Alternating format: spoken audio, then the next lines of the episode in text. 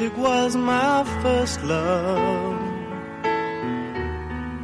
and it will be my last. Music of the future, and music of the past. To live without Aquí comienza Sociedad Valenciana. impossible to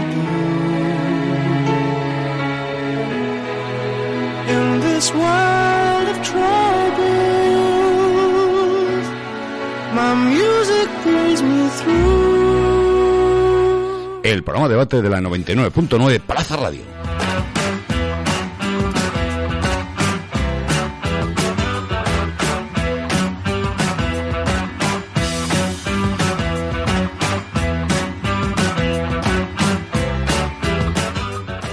Hola amigas, amigos, eh, saludos eh, cordiales. Aquí comienza Sociedad Valenciana con Silvia Benyoque a la vez de producción y realización.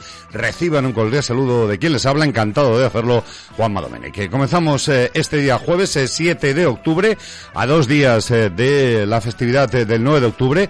Lo primero y principal, felicitar a todos los premiados con las altas distinciones y las distinciones de la Generalitat y en especial, miren, saben que no soy muy corporativo y que no soy muy del gremio, pero cuando reciben premios gente que se lo merecen, pues sus compañeros eh, de Radio Valencia Cadena Ser, encabezados por su director Bernardo Guzmán, es un honor eh, el que hayan recibido esa alta distinción y nosotros nos sumamos a ese premio y a esa felicitación eh, que les hacemos extensiva a todos los periodistas y a todos los oyentes de la radio, la radio que tanto nos acompaña. Y cuando una radio es premiada, cuando una radio es distinguida, somos todos premiados, porque la radio sigue siendo viva, la radio es la que os ha acompañado en la pandemia, la radio es la que ha estado ahí luchando.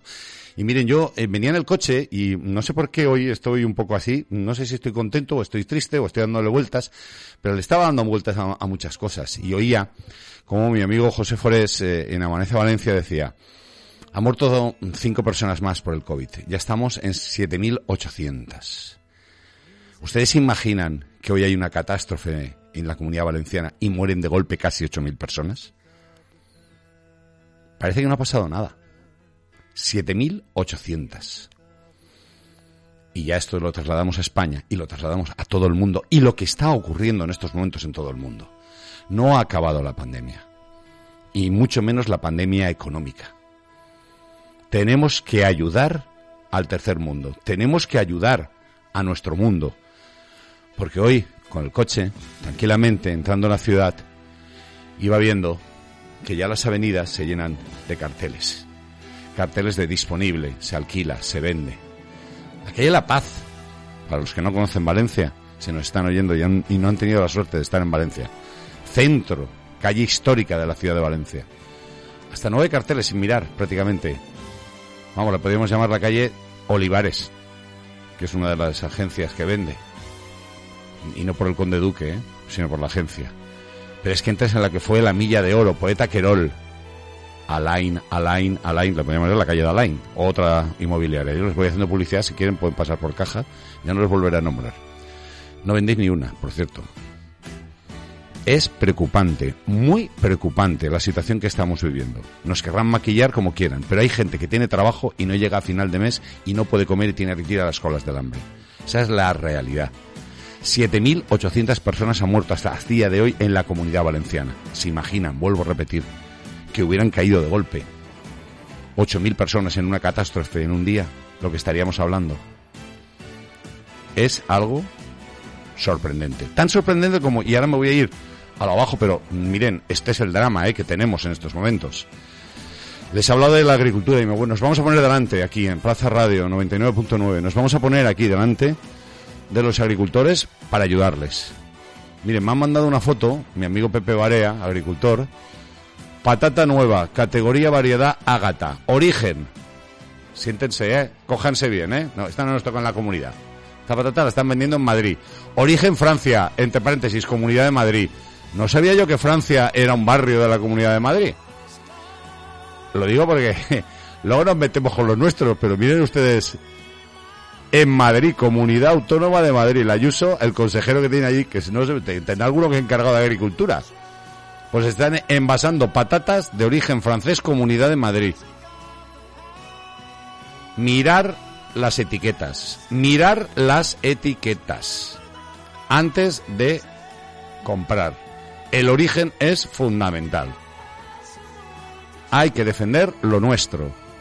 Origen España. Y si es comunidad valenciana y tiene calidad, mucho mejor.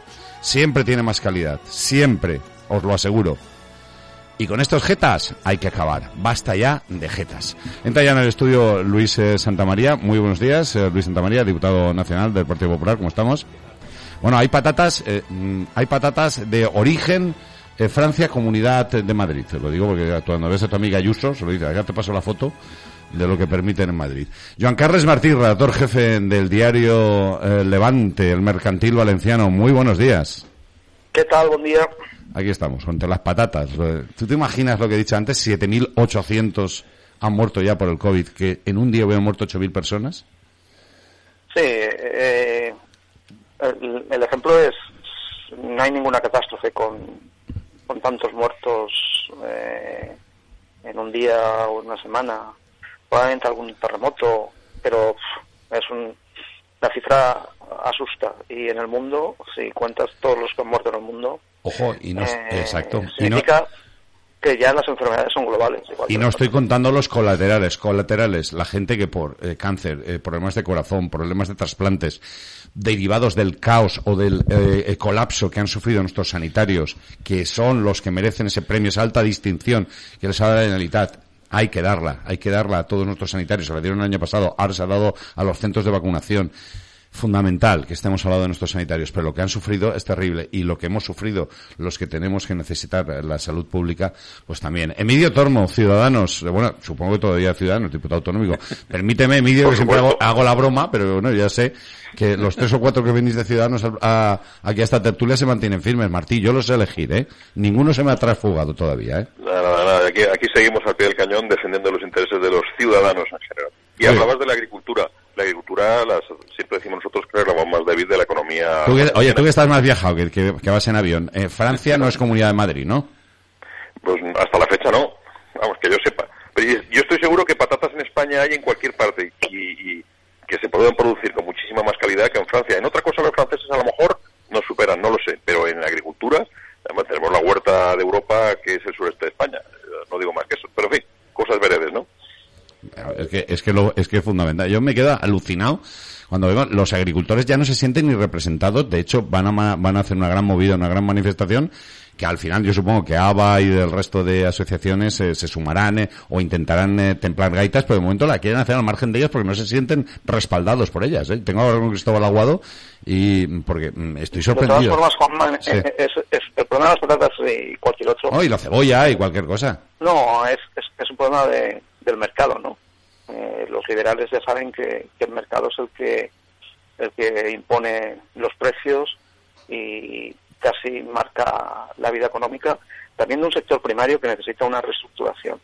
Y evidentemente las empresas de logística, los supermercados, para que nos entiendan, eh, lo que suelen hacer es eh, comprar con uno o dos interlocutores. El problema que tiene el campo valenciano y el campo español es mucho minifundio, ¿no? Entonces, eh, desde ese punto de vista hemos visto cómo han desaparecido cooperativas que eran las que negociaban eh, directamente precio con, las empresas y desde ese punto de vista vemos como por ejemplo hay más sufas ya en Eritrea que en Alboraya ¿no? y, desde ese punto de vista yo creo que el mercado va a ir marcando las pautas y el sector primario necesita también hacer un, un pensamiento. Todos tienen que hacer. Eh, como, tú sabes, lo, liberal no significa que todo valga. Liberal es un Estado pequeño pero fuerte que defiende los intereses de la nación. Y en este caso yo, que soy liberal y además lo, digo con orgullo, eh, te digo que se puede defender un tratado de libre comercio entre Vietnam y España o entre Sudáfrica y España y defender los intereses de España. Lo que es intolerable, a mi juicio, es que en la Comunidad Valenciana se vendan naranjas de la República Sudafricana de peor calidad que las que eh, producimos aquí por dos motivos. Una, porque los requisitos que ahí se piden para tratamientos sanitarios son distintos y menores que lo que exigen aquí a nuestros propios agricultores ahí se paga a sus agricultores infinitamente menos, hay menos cobertura social, como puede uno entender, que en la comunidad valenciana. Por tanto, lo de ser liberal no es el problema. El problema es que cuando uno negocia un tratado de libre comercio, no lo, trata, no lo, no lo negocia adecuadamente. Y ese es el problema. Claro, si tú te levantas de la silla antes de que los flecos del tratado se lleguen a, lleguen a su final, pues mire usted. Yo, por otra parte, Juanma, estuve con, con Aguado, con Navasaja y con la Unión el otro día reuniéndome para, la, para el debate de política general y, hombre, yo creo que sí se sienten apoyados por sus por sus No, eh, eh, ellos se sentirán, eh, los que no se sienten apoyados son los asociados. Te lo digo porque estuvieron Bueno, ayer, pues- lo pues, dijeron ayer aquí, eh, yo no, nombrado- yo no soy nombrado- asociado. Sí, sí, las tres, las tres, el- sí, las el tres. último documento que han firmado, han firmado todas las organizaciones agrícolas y ganaderas de la Comunidad Valenciana, viene el- los logos de Abasaja, de la Eh, Unión. Emilio, de- eh, eh, me de consta todos. que han- ellos Eh, han reaccionado al saber de esas reuniones de los agricultores y les han llamado y han dicho, oye, ¿qué pasa?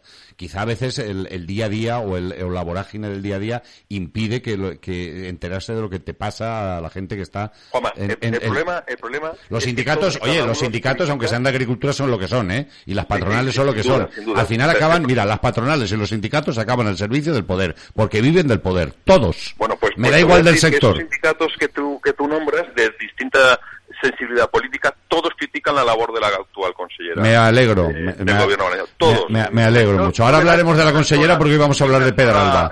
crítica buena a la labor que está haciendo la consellera, porque yo pienso, además, estoy en esa, en esa comisión y presido la Comisión de Agricultura, que la, la- está siendo nefasta.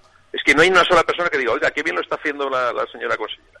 Peor que la anterior eh, consellera que había, sin duda ninguna, porque al menos era, era ingeniera agrónoma y sabía lo que tenía entre manos. Me confirman que Castilla y León en estos momentos está en la campaña de la patata y entonces no hace falta la patata de, de- de Francia.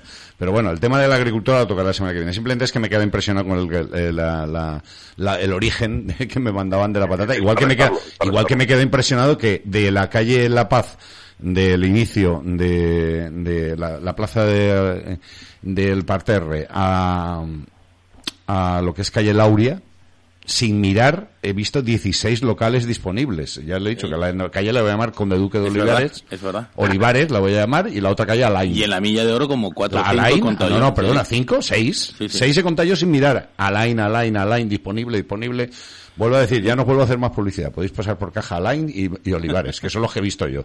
Si hay otras, ya, no, pues eh, encantados. Y ya no quiero, eh, bueno, eh, encantado estará el señor alcalde que les va a cobrar a todos los que tengan eh, locales vacíos y, y tengan más de 10 locales, les va a cobrar el IBI al 150% más de lo que toca. Yo lo que no sabía es que había 30.000 valencianos que tienen más de 10 locales, coño, eh, eh, joder, y no conozco yo a ninguno. Debo tener mala suerte. Y tantos bancos no hay. Eh, ¿Tú, tú lo entiendes eso, Martí? Eh, ¿Cómo, cómo pues eso, Joan Carles, hermano? Yo me imagino que- 30.000. Que no son 30.000 particulares, yo me imagino que habrá particulares. Sociedades, eh. Más, más de 10 inmuebles, pero en- entiendo que son eh, más sociedades, ¿no? y, efectivamente hay muchas sociedades y muchas inmobiliarias que se dedican a tener a tener eh, pisos vacíos. El tema de la vivienda, efectivamente, se ha colado la agenda. Eh, vamos a ver, regular el mercado es muy complicado. Eh, eh, es cierto que mm, se necesita hacer algo. La letra pequeña del, del acuerdo del otro día del Consejo de Ministros falta por, por verla, pero los bajos comerciales, mm, básicamente en el centro, eh, como todos sabéis, están disparados de precio.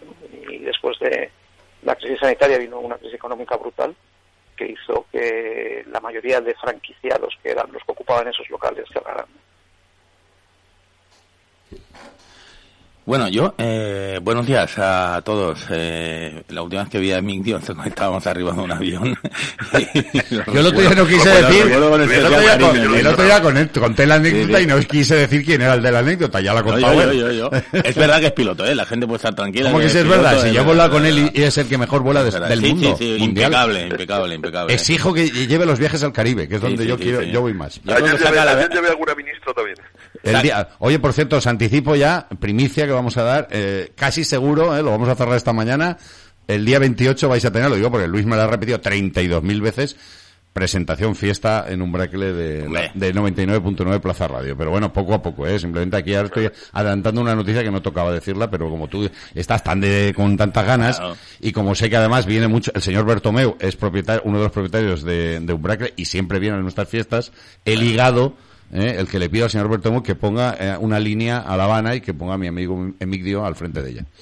Eso está bien, como hizo Ábalos con Guinea Ecuatorial, que le dio... Ábalos, que el lunes, por cierto, eh, Martí, ya me explicarás qué hacía entregando premios en la fiesta de Morata. Bueno, pues Ábalos... La, pri- la- la primera noticia. Pues ya, ya díselo, díselo, a ver si ahora se une, ya va a cualquier, a cualquier evento de, de desarrapados y sinvergüenzas.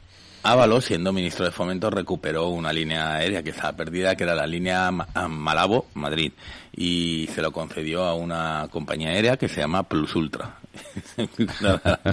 la, casualidad. Pero bueno, al margen de la anécdota y de otras cosas de, relacionadas con Ábalos, yo sí quisiera dejar dos reflexiones, porque habéis tocado dos temas muy diferentes, pero yo creo que, que importantes. Uno, en relación con el número de fallecidos de esta crisis, si te paras a pensar fríamente eh, lo que significa, significa que una ciudad media, de tamaño medio de España, ha desaparecido por completo. Toda llora, por ejemplo, Sí, sí, no, Imagínate, prácticamente, la, prácticamente El lunes vamos a llorar. el lunes ¿eh? vamos a llorar. Hacer el programa desde las 9 de la mañana, el corte de la miel, que empieza mañana por la noche. Eh, la fiesta eh, es maravillosa. La primer corte de la miel, la feria del primer corte de la miel, ahí estará la 99.9. Pues imagínate que, que nos cargamos todo el valle. Sí, sí, o la ciudad de Castellón entera. Es decir, eh, Castellón tiene más de 8.000 habitantes. No, no, eh, me refiero eh, la cifra de muertos en toda la en toda España ronda los 120. Ah, sí, esa sí, la de toda España. Yo te hablo de Comunidad Valenciana. 125.000. Pero 7.800 sería una ciudad entera tan importante como Ayora o una, una ciudad de, de, ese nivel. ¿eh? da mucho que pensar. Y eso me lleva al segundo tema que habéis planteado, que es el tema eh, alimentario, y que yo vinculo también con el tema este de los microchips que tanta falta les hacen a nuestras empresas y que están paralizando de alguna manera el proceso productivo, lo cual genera menos economía, menos trabajo y más paro.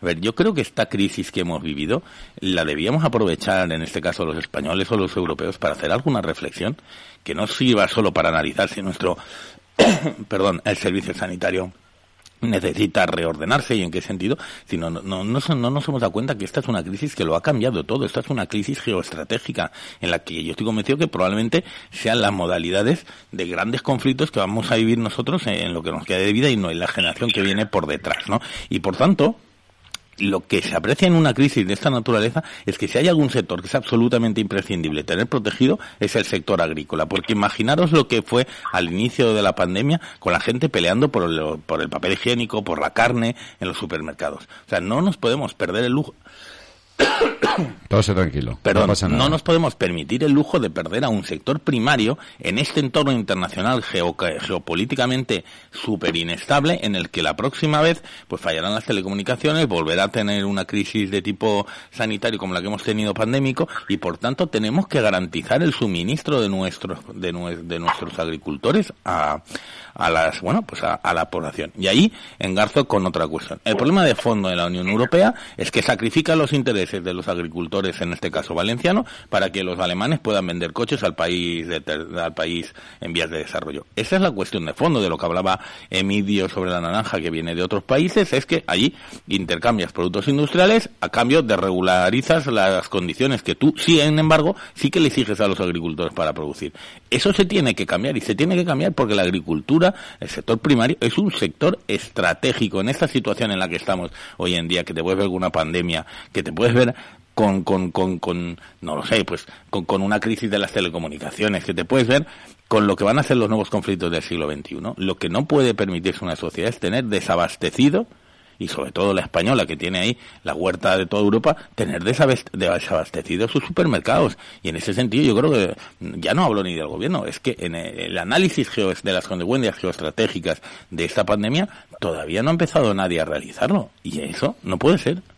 Yo, yo que soy bastante europeísta y no quiero entrar en los tratados, eh, efectivamente son mejorables, eh, es verdad en la gastronomía eh, se está poniendo de moda lo que es eh, el menú de proximidad, ¿no?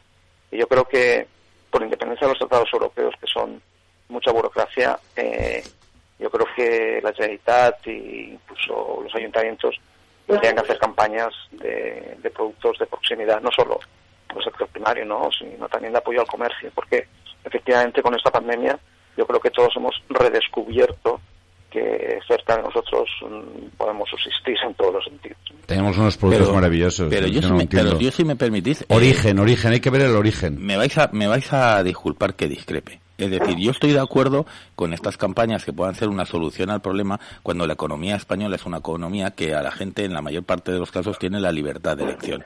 Pero estamos viendo, ayer salió el informe de Cáritas, que la pobreza en España se encuentra o alcanza ya a 11 millones de personas y que por tanto en un año simplemente del 2010, eh, creo que bueno, en los últimos 12 meses, 19 a 20, se ha pasado de que las familias, como si dijéramos que pueden vivir con normalidad, afrontar los gastos con normalidad, han pasado de ser el 47% concreto al 41%. Es decir, lo que estamos proponiendo del mercado de proximidad son soluciones que al 41%, al 47% de la población española no pueden hacer frente porque no les llega para comer, porque están en las listas eh, para hacer comida. Es decir, eso iría ligado, por ejemplo, con, el, todo, el problema de, la España vaciada, ¿no? Eh, efectivamente se, ha abandonado mucho sector primario porque eh, hay muchos pueblos, muchos núcleos pequeños que, que no tienen población y de ese aspecto, eh, como todos sabéis, mm, tendemos no solo en Europa, sino en el mundo a concentraciones metropolitanas, ¿no? Y estamos abandonando mucho mucha tierra hacer, ¿no? Yo, desde ese punto de vista, también he hecho en falta una campaña, y no hablo de una caravana de mujeres, que me parece eh, muy casposa, sino alguna política para que la gente pueda volver a, esos núcleos y trabajar en el campo. Pero, pero para eso el campo tiene que ser rentable. Si no es rentable, si fuera rentable la gente iría al campo. En, la comunidad valenciana al menos, que es lo que yo más conozco, pero en el resto de España también hay un mercado de proximidad brutal que son los mercadillos. En los mercadillos que hay en todas las ciudades. En, todas las ciudades, en la puerta del Ayuntamiento de Valencia tenemos un mercadillo los lunes. Hay un producto fresco, hay un producto de calidad y hay un producto que por definición es de, es de proximidad. Y yo no tengo nada en contra de las grandes superficies, no faltaba más pero los mercados de abastos de toda la vida de, de, el mercado central de Valencia, el mercado Cabañal, lleno de productos de el mercado Rojas Clemente y de, y de, y de, proximidad, el mercado de Jesús, como ganaderos, como de pesca, etcétera. Entonces mm, eso existe ya. Y en los pueblos en todos. ¿sí? Y en, los, y en los pueblos en todo y, y, la institución del mercadillo que ha existido siempre en nuestra tierra, eso, eso aparte de ser un atractivo turístico que la gente eh, va, me refiero a los extranjeros que viven en España, que son que son legión van por el mero hecho de ver algo que es diferente, que bueno, puede haber algo similar por ahí, pero claro, vete tú a Helsinki un mercadillo en, noviembre, te puede dar el pasmo. Pero quiero decir que esto es algo que existe, lo que pasa es que hay que potenciarlo, pues sin duda. Que hay que haber un corredor mediterráneo para que los productos de la huerta del sureste de España vayan a la frontera con Europa en cuestión de horas, pues también. Pero si es que llevamos años y años hablando siempre de lo mismo, aprobando mociones sobre lo mismo y sigue sin avanzar.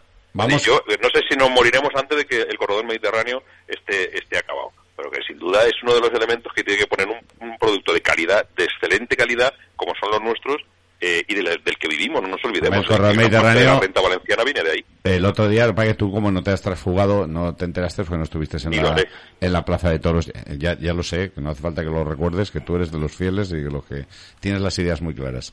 Eh, Carles Masón, como le llama el señor Egea, digamos, ¿eh? Carles Masón, lo puso el traductor de Google. El hombre. No, hay que reírse de los acentos de la gente. Ya le dio una no, no, perdona. a, a, Iglesias que yo creo que fue. He dicho Carles Masón, yo no me estoy riendo de ningún acento. eso, no, eso no es acento murciano. ¿Quieres oírlo? Y verás cómo no es acento murciano. No, hizo un esfuerzo por hablar en valenciano. Me parece... Hizo un esfuerzo por hablar en valenciano y yo se lo agradezco a, mm, eh, eh, alguna de las Lo hace muchas veces. Oye, cuando le decía que era el campeón de lanzamiento de bolsas de aceituna, se enfadaba. Y ahora que le digo ingeniero de telecomunicaciones y que habla valenciano, os enfadáis también. Bueno, con, Egea, ¿qué tengo que hacer? Yo no me enfado. Eh, Para que estéis contentos los del campeón de, del mundo Yo no lo he dicho, lo dijo él. De aceituna, claro. Yo creo que es un gran personaje. Carles, Bueno, lo que quiere decir, Carles Masón el otro día dijo como le llama, eh, que va a hacer el corredor mediterráneo y que vamos a tener AVE entre todas las comunidades, perdón, entre todas las provincias de Valencia, de la comunidad valenciana, que esto ya es la leche. O sea, vamos a poder ir a Castellón en AVE, querido John Carles. Ya se puede ir, ¿no? Y a, y a, Morella. A Morella no, pero... Ah, ¿no? Yo pensaba que de Castellón íbamos a hacer una variante, ya se puede ir a Castellón, sí, pero a Calicante no. Y yo creo que... hay un AVE que, que va a la Tocha a Valencia y luego continúa a Castellón. Sí. Lo que no se, lo que no se puede hacer todavía es una de Valencia Alicante. Bueno, puede ser a Valencia Alicante por ahí pasando por por Alcoy. no, yo creo por Alcoy, por Alcoy, por Alcoy no, sería no, no, no. ¿No? El va de Madrid a Alicante, pero no pasa no pasa por Alcoy. No, digo digo hacer uno Valencia por Alcoy a Alicante. Ah. Sí, pues si no tenemos el tren de la costa, que llevamos años y años reclamando, vamos a No, pero si no tenemos trenes, y hoy estamos de huelga, y entonces tú vas a la estación, te dicen que hay servicios mínimos, y, y, tienes que rezar para ver si pasa o no pasa. estamos en, ese, estamos en ese problema. Yo cuando, yo cuando oigo hablar a los socialistas del centralismo, y que nadie se me moleste, eh, de Madrid y tal, y las imposiciones en Madrid, los impuestos en Madrid, yo siempre recuerdo que es que en las inversiones de los presupuestos de la Generalitat en Alicante son la mitad de las de Valencia. Hombre, si empezamos a hablar de centralismo, no, no abramos ese melón, porque ese melón es, es complicado. ¿eh? Primero vamos a hacer un reparto equitativo entre las tres provincias, Castellón, Valencia y Alicante, y luego ya empezamos a mirar fuera para ver cuál es el trato diferencial que, que tenemos eh, con, la capital del Estado. Yo, yo simplemente os planteo ahora un tema. Estamos hablando mucho de la vivienda, está todo el mundo ahora on fire con el tema de los alquileres, para arriba. ¿No sería más importante, pregunto, eh?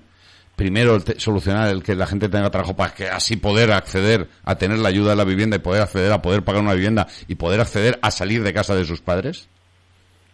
Y yo soy un afortunado en esta vida porque tengo tres hijos maravillosos que son autónomos desde hace muchísimo tiempo y productivos. En amor y en, y en, el trabajo. Otro día leía una estadística donde la emancipación, o sea, el tema de que los hijos salgan de casa de sus padres estaba ya a los 30, 31, 30 A mí se me antes de los 25, o sea que lo mío debe ser el tonto al pueblo yo, o el más listo, ¿no? Pero, este, pero es verdad, es que hay gente de 40 años, el otro día me, llega un amigo y me dice, no iré con mis hijos, digo, ¿y qué, edad tiene? Y me dice, no, 38 y 35, os lo digo de verdad, ¿eh? Y yo me quedo así alucinado, digo, ¿38 y 35? Me dice, sí. Y sin trabajar, y siguiendo haciendo másters. Hay alguno que tiene 18 másters. Esto es grave. Estamos en una situación que estamos fabricando, o, al final vamos a fabricar eh, gente que no estudie y que sea encefalograma plano, o vamos a tener un, un exceso de. Bueno, claro, también es verdad, dices. Uno dice, tiene tres hijos. El otro día aquí estamos sentados en una mesa, cuatro personas, y teníamos ocho hijos, de los, entre los cuatro, que estaban trabajando fuera de España. Eso también es un problema, porque están excesivamente preparados y les pagan más fuera que en España. Como la ayuda de la vivienda les da completamente igual bueno, hay un 40% de paro juvenil, que eso es, intolerable. Es decir, no hay ninguna capital, ningún país de la Unión Europea que tenga un 40% de paro juvenil. Bueno, no sé si Grecia, pero yo creo que tampoco, ¿eh? No, eh, Grecia, Grecia está mucho, Grecia, Grecia desde que hubo un cambio de gobierno está mucho mejor que Ahí, claro, ahí está. Se liberaron del gobierno de extrema izquierda y empezaron a funcionar. Quiero decir que eh, un 40% de paro juvenil, eso, eso no, se puede mantener. Pero no se puede mantener no porque la economía no lo pueda mantener, sino porque tienes una generación o varias generaciones frustradas de gente que quiere emanciparse, que empezar una vida, que quiere tener su familia, que quiere, caramba, vivir, ¿no? Y, y, no puede. Eh, entonces, claro, una persona con treinta y tantos años que no se ha ido de su casa porque no quiere, me refiero, a que esté estupendo en casa de su madre, que ahí no me meto, eh, pues claro, le, está frustrando. Eh, pero sí, claro, con un 40% de paro, pues eso ya no es paro juvenil. A los 30 años de, joven, de juvenil tiene poco. Eso será a los 18. No, lo, más grave es cuando estás trabajando, estás trabajando y, el sueldo, que es lo que además apuntaba John Carles, supongo John Carles, el sueldo no te permite salir de tu casa y, y los 250 euros que ha prometido el gobierno, yo creo que tampoco te van a solucionar ningún problema, porque un alquiler hoy en Valencia, eh, o en, vamos a poner área metropolitana, vamos a poner hasta Chiva, ¿eh? hasta Chiva, que Javi Montero ahora le podría llamar y diría, ¿cuánto vale un alquiler en Chiva, Javi? O en Silla o vamos a irnos a cualquier sitio de a 20 kilómetros, haz una rayita a 20y kilómetros. Intenta alquilar una casa por menos de 800 euros. Bueno, yo creo que es una combinación, efectivamente, que la gente no tiene trabajo y otra, en algunos casos, que la gente está genial en casa de sus padres. Eso es otra. Eh, eso, eso es otra. Lo cual, el, servicio de habitaciones es maravilloso. Lo cual no quiere decir que los padres estén encantados con que los hijos estén hasta ciertas edades en casa con ellos. ¿por qué te crees que la gente tiene menos hijos y, que no, y no quiere tener hijos? Es que nadie se atreve a decir la verdad. Porque es que voy a tener aquí a uno que se va a estar 50 años. A ver, yo... estoy eh, encantado. En estoy encantado de tener a mis hijos en casa. Porque son jóvenes. Eh, pues son jóvenes. Cuando pues, lleguen a los 30 y pico ya, ya hablaremos en Ya, ya, tengo cuatro. Quiero decir, bueno, pero, mi, mi mayor, por está estudiando Juanma, fuera, Emidio, no tenía tele. Emidio lo tiene, tenía Emidio tiene fácil, como a mí. Emidio tiene fácil decir eh, lo, de, lo de que está encantado con que tenga sus hijos en casa porque se pasa el día volando por los cielos de Dios. Entonces, claro, así es, es, como los, es, como los, es como los reyes que viven cada uno en un ala de... Y tú en Madrid. y en Madrid, claro, y en Madrid, exacto, efectivamente, ¿no? Así, así, así, es fácil. Así es muy fácil, hombre, así es muy fácil. No, el problema de la vivienda eh, yo me sigue sorprendiendo una cuestión, es porque no se desarrollan políticas públicas de vivienda. Es decir, con Podemos ejerciendo lo que es la materia en la comunidad valenciana, eh, yo qué sé, el estandarte de su, de su acción política, que es la vivienda, es cuando más desahucios se han producido y cuando no se ha producido ni una sola vivienda social. Es decir, lo que no podemos pretender, y yo, eh, alguien me lo tiene que explicar, es porque la propiedad privada tiene que venir a sustituir la incapacidad de las administraciones públicas para desarrollar políticas de vivienda. Porque si esto lo hacemos con otras políticas, pues ¿por qué no lo aplicamos también? Que la política, eh, yo sé, que la propiedad privada sirva para sustituir, por ejemplo, a la política de, de, no sé, de, suministro de recursos alimenticios para que todo el mundo pueda comer. Es decir, yo creo que eh, se está, estamos matando bombas a cañonazos y además apuntando el cañón a sitios equivocados. Es decir, yo en mi época se hablaba de que la mejor política social es el empleo. La gente tiene que poder trabajar. La gente, una vez comienza a trabajar, tiene que poder acceder a unos sueldos dignos y en condiciones de igualdad, donde no haya distinción distinción entre hombres y mujeres, evidentemente, lo cual eh, parece que eh, ridículo que todavía se tenga que decir, pero se tiene que decir desgraciadamente. Y a partir de aquí, pues se sigue el proceso natural de las cosas. Uno se va independizando, primero a un piso más económico, luego te vas moviendo hasta que eh, te encuentras en la casa, en la casa definitiva, ¿no? Yo, Carles. Yo que no he venido aquí a defender a Podemos, que se defienden solos no es justo y no es riguroso decir que no se ha hecho ninguna vivienda social en, estos años. Se han hecho pocas. Bueno, pocas, disculpa. Sí, eh, sí, que se han hecho. Eh, y evidentemente, eh, yo no sé si la solución es el, acuerdo del Consejo de Ministros del martes, no lo sé, porque ya digo que, te falta el detalle de, la letra pequeña. no sé tampoco si, si, si los poderes públicos. Mm, son los que tienen que comprar viviendas, mm, etcétera, ¿no? Yo lo que sí que creo es que se construye mucho, se está construyendo mucho y que al mismo tiempo hay muchas casas vacías, ¿no? Y, desde ese punto de vista eh, mm, el mercado es el que lo regula, insisto, no y, no entiendo eh, políticas de vivienda hay en, todos los países de la Unión.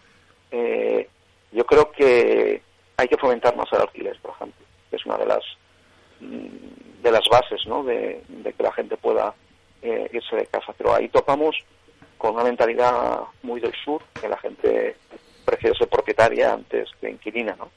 Pero yo creo que las ayudas al alquiler sí que están en todos los sitios, incluso en Estados Unidos. Y aquí, en cambio, estamos fomentando ayudas a la compra. Por tanto, yo creo que... Pero, eh, fíjate, John Carlos, que yo pienso que no hay nada malo en que la gente quiera ser propietaria. Primero porque es un seguro de vida para la vejez. Eh, hay, hay gente que alquila una segunda vivienda eh, durante el periodo de jubilación, donde las pensiones en España son manifiestamente bajas, sobre todo en algunos tramos, y tienes una ayuda complementaria para cuando te vas a jubilar. por lo tanto, yo no veo que eso sea un problema. es, una forma, de vivir, ¿no? Siempre teníamos No, no, pero me refiero, yo, yo, no veo que sea problema ninguno tener ser propietario de tu propia casa. Primero, además, por eso, de hecho, está recogido en la Constitución y tal. Eh, fomento el alquiler. Vale, de acuerdo. Lo que no puedes hacer es fomentar políticas que ya se han manifiestamente comprobado son erróneas, como lo que se ha desarrollado en Berlín o lo que se ha desarrollado en Barcelona. Que tú haces una política de alquiler, lo que haces es restringir el mercado del alquiler y resulta que hay la mitad de la vivienda en el mercado para alquilar que el anterior. Fíjate, ya no estamos hablando de propietario, estamos hablando de alquiler. Cuando tú tienes una iniciativa de estas el, problema lo tienes en el, en el alquiler, pero porque no hay... Que no ha funcionado y tú vas y la quieres y la quieres imponer en España, pero bueno, es que estamos tontos. Mira, Emilio, hay, en estos momentos, y está en el mercado, tú preguntas, porque yo me gusta preguntar a los que saben. Llamas a una agencia y te dicen, eh, ¿qué está pasando? Te dicen, mira, muy fácil, tú quieres eh, vender algo, se vende muy fácil. La condición que te piden la mayoría de los que compran es que ya la vivienda esa o el bajo ese tenga un alquiler se pagan verdaderas porque así eh, como el banco no te da dinero si tú pagas medio millón de euros por un bajo yo el otro día me decía no es que me voy a vender esto por 350.000 digo por esto vas a venderlo por 350.000 si es que tengo ya un inquilino que garantiza cinco años a 900 euros al mes y esto le garantiza una rentabilidad a la persona a la, a la persona que, que que entre aquí de tanto. Y esa y compran. Pero claro en estos momentos quien compra si no tiene si no es para primera si no es para no no no es que está siendo más habitual de lo que a ti te parece. Lo que pasa es que para primera para primera vivienda para primera vivienda no hay no hay tanto. No no pero eh, vamos a ver que que hay un parque de viviendas muy bueno lo, lo acabáis de comentar hay viviendas vacías en todas las grandes ciudades de España lo que pasa es que eh, si, si, la política de alquiler que se fomenta es la política errónea, al final esa vivienda no se pone en el mercado. Y yo creo que esa iniciativa nueva que tiene el gobierno, que ni siquiera se ha plasmado sobre papel, que es simplemente una idea, va en el sentido contrario a lo que es efectivo a la hora de poner vivienda de alquiler en, en el mercado. Pero... Lo que te digo, de alquiler o en propiedad, porque yo sigo diciendo que no hay nada malo en que la gente sea propietaria de su vivienda. Oiga, pues es una familia de nueva constitución nueva que quiera iniciar su, vida en común y se quiere comprar una vivienda, pues no hay ninguna facilidad. Ahora tienes que tener la inmensa mayoría del, dinero disponible. Ya no, ya no se ya no se conceden hipotecas como se hacía hace unos años. Es decir, que es mucho más complicado acceder a ese primer paso de la, de la compra de la vivienda. Y si vamos a grandes capitales como Madrid, Barcelona o Valencia, pues las viviendas están disparadas. En, Pero yo, Emidio, si me, si me permitís... Eh, Un momento, antes hay que ser eh, educados. Ha entrado una alcaldesa en el estudio y tendré Yo que me he levantado, la verdad, que- no, tú no te has levantado, no, no mientas como un bellaco, porque si te hubieras levantado, tenías que haberte levantado. Haberla saludado, porque es amiga tuya, es de tu partido. Y eso no tiene nada que ver. Pero encima, además, ella ha sido educada y sí que ha ido a saludarte a ti. Sandra Toledano, ¿cómo Buenos estamos? días, muy buenos días a los Alcaldesa dos. de Pedralba. Es que hoy vamos a hablar de la variante de Pedralba, porque claro, estamos hablando de alimentación, de agricultores, de la situación de la vivienda, y estamos aquí ahora, y eh, antes he hablado, de Mireia Moya, que precisamente es la que está intentando en estos momentos que no hagamos esa variante para que no sea un desastre lo que estamos viviendo en estos momentos en la zona de, de interior de la comunidad va- valenciana y de la provincia de Valencia, donde hay, yo he visto los camiones pegarse contra las paredes en Pedralba, eh, que yo he ido a Pedralba, he invitado, eh, por un- que tengo amigos en Pedralba. Bueno, en Pedralba lo, raro es que eso no ocurra todos los días, claro. Claro, está. es que el camión de la, eh, vamos a ver, voy a poner un ejemplo, el de la Coca-Cola o el de Heineken, cualquiera de los que puedan ir allí, el de cualquier distribución, que tienen que llevar esos productos, no hay otra forma, es que no haya, no tenemos AVE de momento a- eh, a- al Rincón de Ademuz, no tenemos eh, eh, aviones todavía de, de Emilio Tormo al Rincón de Ademuz, y, para, y, y que en estos momentos Estamos hablando de, de algo de global geopolítica y geo no sé qué, y, y claro, tenemos un pueblo que no dejan que haga una variante que no rompe nada ecológicamente. De la zona. 1.230 metros. Ya ves tú. Leche, pero si hay algunos que antes hacíamos un palacio de congresos en cualquier solar, en, en un pueblo de mil habitantes. ¿Y ahora, y ahora qué? He puesto partido, ¿eh? que era lo que más te- ilusión tenían hacer palacios de congresos. Hay uno, en, la- a- en el desvío a, a Bronchales, que yo me quedo alucinado, no me acuerdo el pueblo ahora, ahí en Teruel, que es que te quedas alucinado. Y yo, ¿y qué coño hace que un palacio de congresos que, que no cabe, que cabe en la mitad del pueblo solo? O sea, no, que cabe en la mi- que el, el doble del pueblo, los que hay en el pueblo, habitantes del pueblo. Es algo alucinante. Y luego no hacemos una variante. Entonces Teruel existe... No, no, desde, desde Teruel existe, he alquilado todas las cosas a, a mi chimo. Pero bueno, es así. Estábamos hablando de la vivienda, estábamos hablando de todos los problemas que estamos viviendo en estos momentos y que no sé si eh, tú te quedas alucinada con todas estas cosas cuando estamos vaciando nuestros pueblos y cuando no permitimos que haya una... Pues una- sí, la verdad yo estoy bastante en estado de shock porque he estado viendo el último pelotazo de Pedro Sánchez que en un intento a la desesperada de aprobar los presupuestos se ha sacado de la manga eh, la carta de, bueno, de lo que inventó Zapatero en el 2007 en su día, que fue el bono este famoso para, para poder alquilar vivienda a los jóvenes. En su día Zapatero lo hizo de 210 euros. Eh, lo hizo para menores de 22 a 29 años y que tuvieran unas rentas en menores a 22.000 euros. Y, y bueno, intentando mejorar el alquiler, lo que produjo evidentemente fue el efecto contrario. Y es que hubo más viviendas alquiladas en negro y a su vez incrementó el precio del alquiler. Con lo cual Zapatero en su día no solucionó nada y hoy en día pues yo creo que vamos a mucho ruido y muy, muy poca nuez. Lo del dinero negro lo están diciendo también mucha gente, que esto va a provocar, no sé si, eh, co- cómo lo veis vosotros, Joan Carles, Emilio, que esta, esta nueva ley puede provocar el que la gente empiece a alquilar en negro otra vez y volvamos a la antigua, a, a- Yo a la, pienso que- a- a la- a la ecuación eh, de salida, a la casilla de salida. Vamos, vamos a ver, ¿no? La letra pequeña.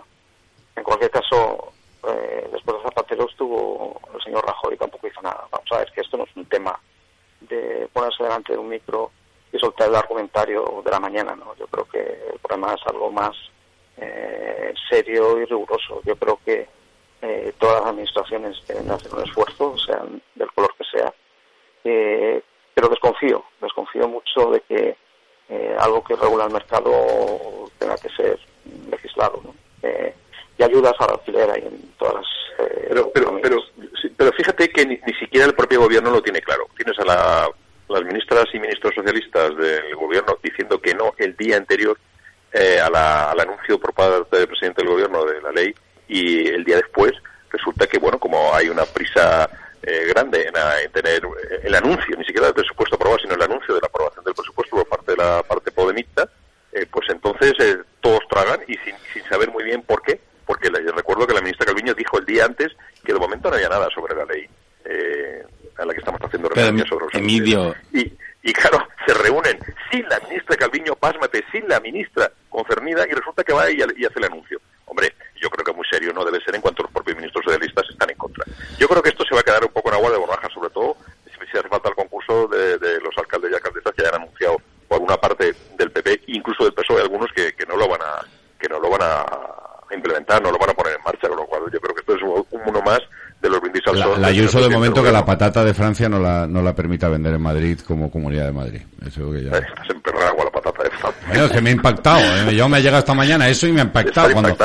Me ha impactado. Estoy La pa- impactado con, el, la con, con la foto. de la variante Kennebec ha estado toda la vida en toda la Esta vida. es Agata, va- variante Agata bueno. se llama. la- yo, la- eh, la yo creo que Emilio ha, ha puesto el dedo sobre la llaga, ¿no? Yo creo que estamos ante un problema político de más calado. Es decir, Pedro Sánchez no pretende solucionar el problema del alquiler. Yo creo que lo que estamos viendo en las últimas semanas es a un gobierno que se intenta comer a su socio de gobierno. Es decir, no solo con la medida del bono cultural, no solo con la medida de vivienda, no solo con... Es decir, está intentando ocupar la oferta eh, electoral, sobre todo de cara al electorado joven, que hasta ahora venía eh, siendo mayoritaria sociológicamente, teniendo una mayor implantación eh, grupo de Unidas Podemos. Yo en las estrategias electorales ni entro ni salgo, pero lo que tenemos que ser conscientes es que hay que diferenciar las estrategias electorales, los cálculos electorales que haga cualquier partido político de lo que son los intereses o los problemas reales de los españoles. Y en ese sentido se está cogiendo en el tema de la vivienda los rábanos eh, por las hojas. Y yo comienzo y vuelvo a decir lo mismo. Es decir, políticas de vivienda se pueden hacer y se deben hacer. Y si fracasan las administraciones públicas con las medidas de fomento, como dice Joan Carles, que son razonables, eh, si se fracasan las administraciones públicas, eh, lo que no puede es, eh, que se haga a costa de la propiedad privada de, de- los ciudadanos. Porque además, al final, el mercado funciona como funciona y si lo intentas poner una puerta por un lado, pues se desborda eh, por otro sitio. Y yo creo que aquí hay un punto en la vivienda en el que no le estamos prestando atención. Y es que para que haya gente que quiera poner la vivienda en alquiler, tiene que tener garantías, seguridad jurídica y en un entorno en el cual se puede ocupar las viviendas y es perfectamente legal y no te pueden desalojar, resulta imposible que nadie eh, ofrezca viviendas, que nadie eh, se anime a invertir en viviendas, que nadie ponga su parque de viviendas en un eh, sistemas de alquiler económicos. Es decir, es que falla todo desde la base porque no hay política de vivienda, porque la comunidad valenciana quien lo ha estado llevando ha sido Podemos, que de esto no tiene ni idea. Y las pocas políticas y las pocas viviendas que se han hecho en la comunidad valenciana han servido para que se salten toda la lista de espera, porque como ha habido que recolocar a las personas que han ocupado la vivienda, eh, esas personas para solucionar su situación de vulnerabilidad han pasado por encima de la situación de vulnerabilidad de la gente que está en lista de espera para acceder a las pocas viviendas que existen. Es decir, y el modelo, como se va hacia modelos en los que hasta si hay que cambiar un grifo en una casa, pues eh, lo tenga que hacer el funcionario de la consellería, pues no son modelos eficaces a la hora de, manten- de mantener un mercado de alquiler que funcione adecuadamente, en condiciones dignas y con, con- y- y con los precios eh, justos. Y, y es- y esa es la realidad del fracaso de las administraciones públicas. Si me permites, yo creo que las grandes ciudades tienen además otra variable, y es que son los puntos en los que invierten sus ahorros, pues buena parte de los españoles o de, o de- o de las personas que viven en las De todas formas, mira, ahí por ejemplo, y yo también tiene que tener un tratamiento escuchaba esta mañana, individualizado. yo no estoy de acuerdo con vosotros en una cosa, eh, que esta mañana yo escuchaba a Pablo Casado, a vuestro líder, amado líder, y decía, con una nómina y con una... Admirado líder. y amado. ¿No? Yo- Amado, amado. Yo siempre los líderes, yo por ejemplo, Admirado, Joan no, Carles amado. fue... Líder por encima de todo. Joan Carles fue mi líder y yo le llamaba amado líder. ¿Es verdad o no, Joan Carles? Te veo muy norcoreano. ¿eh? coreana. Suena coreano. Claro, muy No, norcoreano. es lo eso, mismo. ¿eh? Yo a mis amigos les, les, les, les- les trato con cariño, doy besos y desde la pandemia más, que me gusto muy cariñoso. Yo como no podía dar abrazos, pues más abrazos todavía. Yo, y- y me da igual el sexo, ¿eh? ya sabes que yo, yo en eso, en ese aspecto no es por, no es Para abrazar y besar y mostrar afecto, no, no, no, es que además yo, yo, claro. yo, yo, me enamoro de todas de las personas, no, no, no- no- me importa el sexo poco. Vamos a ver. Bueno, bueno, eh, te- la primera parte te la Tú acepto, no. la segunda, la segunda, no sé qué tipo No, que eso es importa tu el problema. sexo. Emilio, ¿tú Repito, lo que ha dicho Casado es mentira. Yo me abstengo. Y te lo digo así de claro, es mentira. O sea, hoy en día, hoy en día yo he alquilado ahora para unos amigos una casa. En la Ollería. No en Valencia, ¿eh? No en el barrio de aquí. Me han pedido seis meses por adelantado. Nómina. Cuenta del banco. Última declaración de la renta. ¿Sigo? ¿Con todo lo que me han pedido? Pero me das la razón, es porque el que pone la venta en alquiler no se siente seguro de que vaya a cobrar, ¿o no? No, pero luego, luego, entonces Claro. no tenemos una ley para los ocupas. Eh, pero es que también lo tiene que decir Casado eso. Que no diga que, que se ha equivocado. Un líder no puede decir, eh, Sánchez mete la pata todos los días. Pero que Casado no puede decir que con una nómina, tú te vas al banco y te dan una, perdón, te vas y consigues una casa de alquiler. No es verdad. No es verdad. No te la dan. Hoy en día tienes que tener contrato indefinido más de mil y pico euros de esto. Pagar por adelantado, ¿tú sabes lo que es pagar por adelantado seis meses?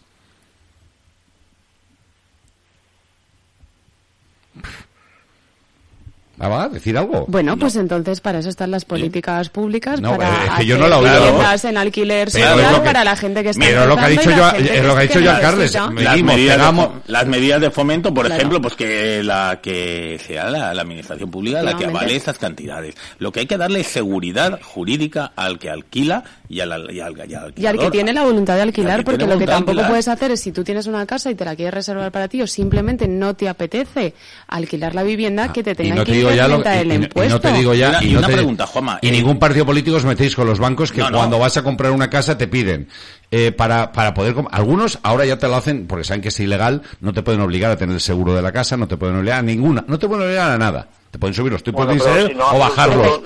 te sube te sube la hipoteca no te sube el precio de la hipoteca evidentemente. No pero si luego haces el cálculo digo queridos amigos hacer el cálculo y al tiempo quitároslo todo. Si no lo haces, no te lo dan, que es la clave. Decir que sí, yo os voy a dar un consejo. pero la cuestión, No, o sea, déjame terminar, es muy fácil. Vosotros decís que sí a todo, sí, todo, y al día siguiente os dais de baja. No pueden hacerte nada, no puede haber vinculación de un año. Los bancos no podemos, y No. hablo como banquera en este Ah, no caso, sabía que soy subdirectora de banca, sí. No lo sabía. ¿De qué banco? Eh, Cajamar. Cajamar. La primera Mira, cooperativa en- de crédito en de España. Cajamar, en Cajamar tengo yo la, la, la hipoteca y no voy a contarte lo- la, la, la- cómo, la, cómo la conseguí. Pero tuve que hacer algo parecido a lo que te estoy diciendo. Decir a todo que sí y luego lo que no era, y además lo advertí, lo que vea que no es acorde al mercado, a mí no me pueden cobrar por un seguro 1.400 euros cuando el mismo seguro en una otra aseguradora vale 800.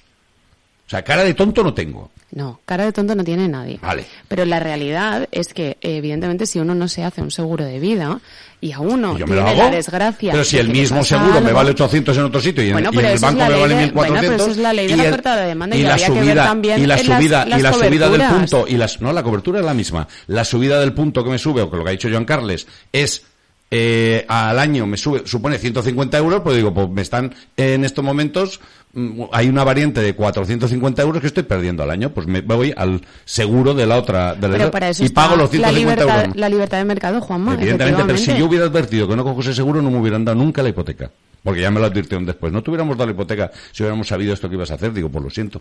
Tú tienes que tener un seguro por cobertura y por Que seguridad. sí, lo tengo. Eso es así. Pero no es obligatorio. Pero cada También uno sabes que, que, lo no es tenga, obligatorio. Efectivamente, cada no es uno que- obligatorio. No, lo- no, no. Lo tengo para que tener por nada. un consejo tuyo, pero no es obligatorio. Para nada, para nada, eso sí. No es obligatorio. Pero el seguro de incendios sí, ¿eh? es hipoteca. Ese sí, ese sí. Tú lo puedes hacer Y con lo la compañía que Cajamar. quieras. No, lo tengo con Cajamar, porque Vale. ahí solo hay un variante de 15 euros.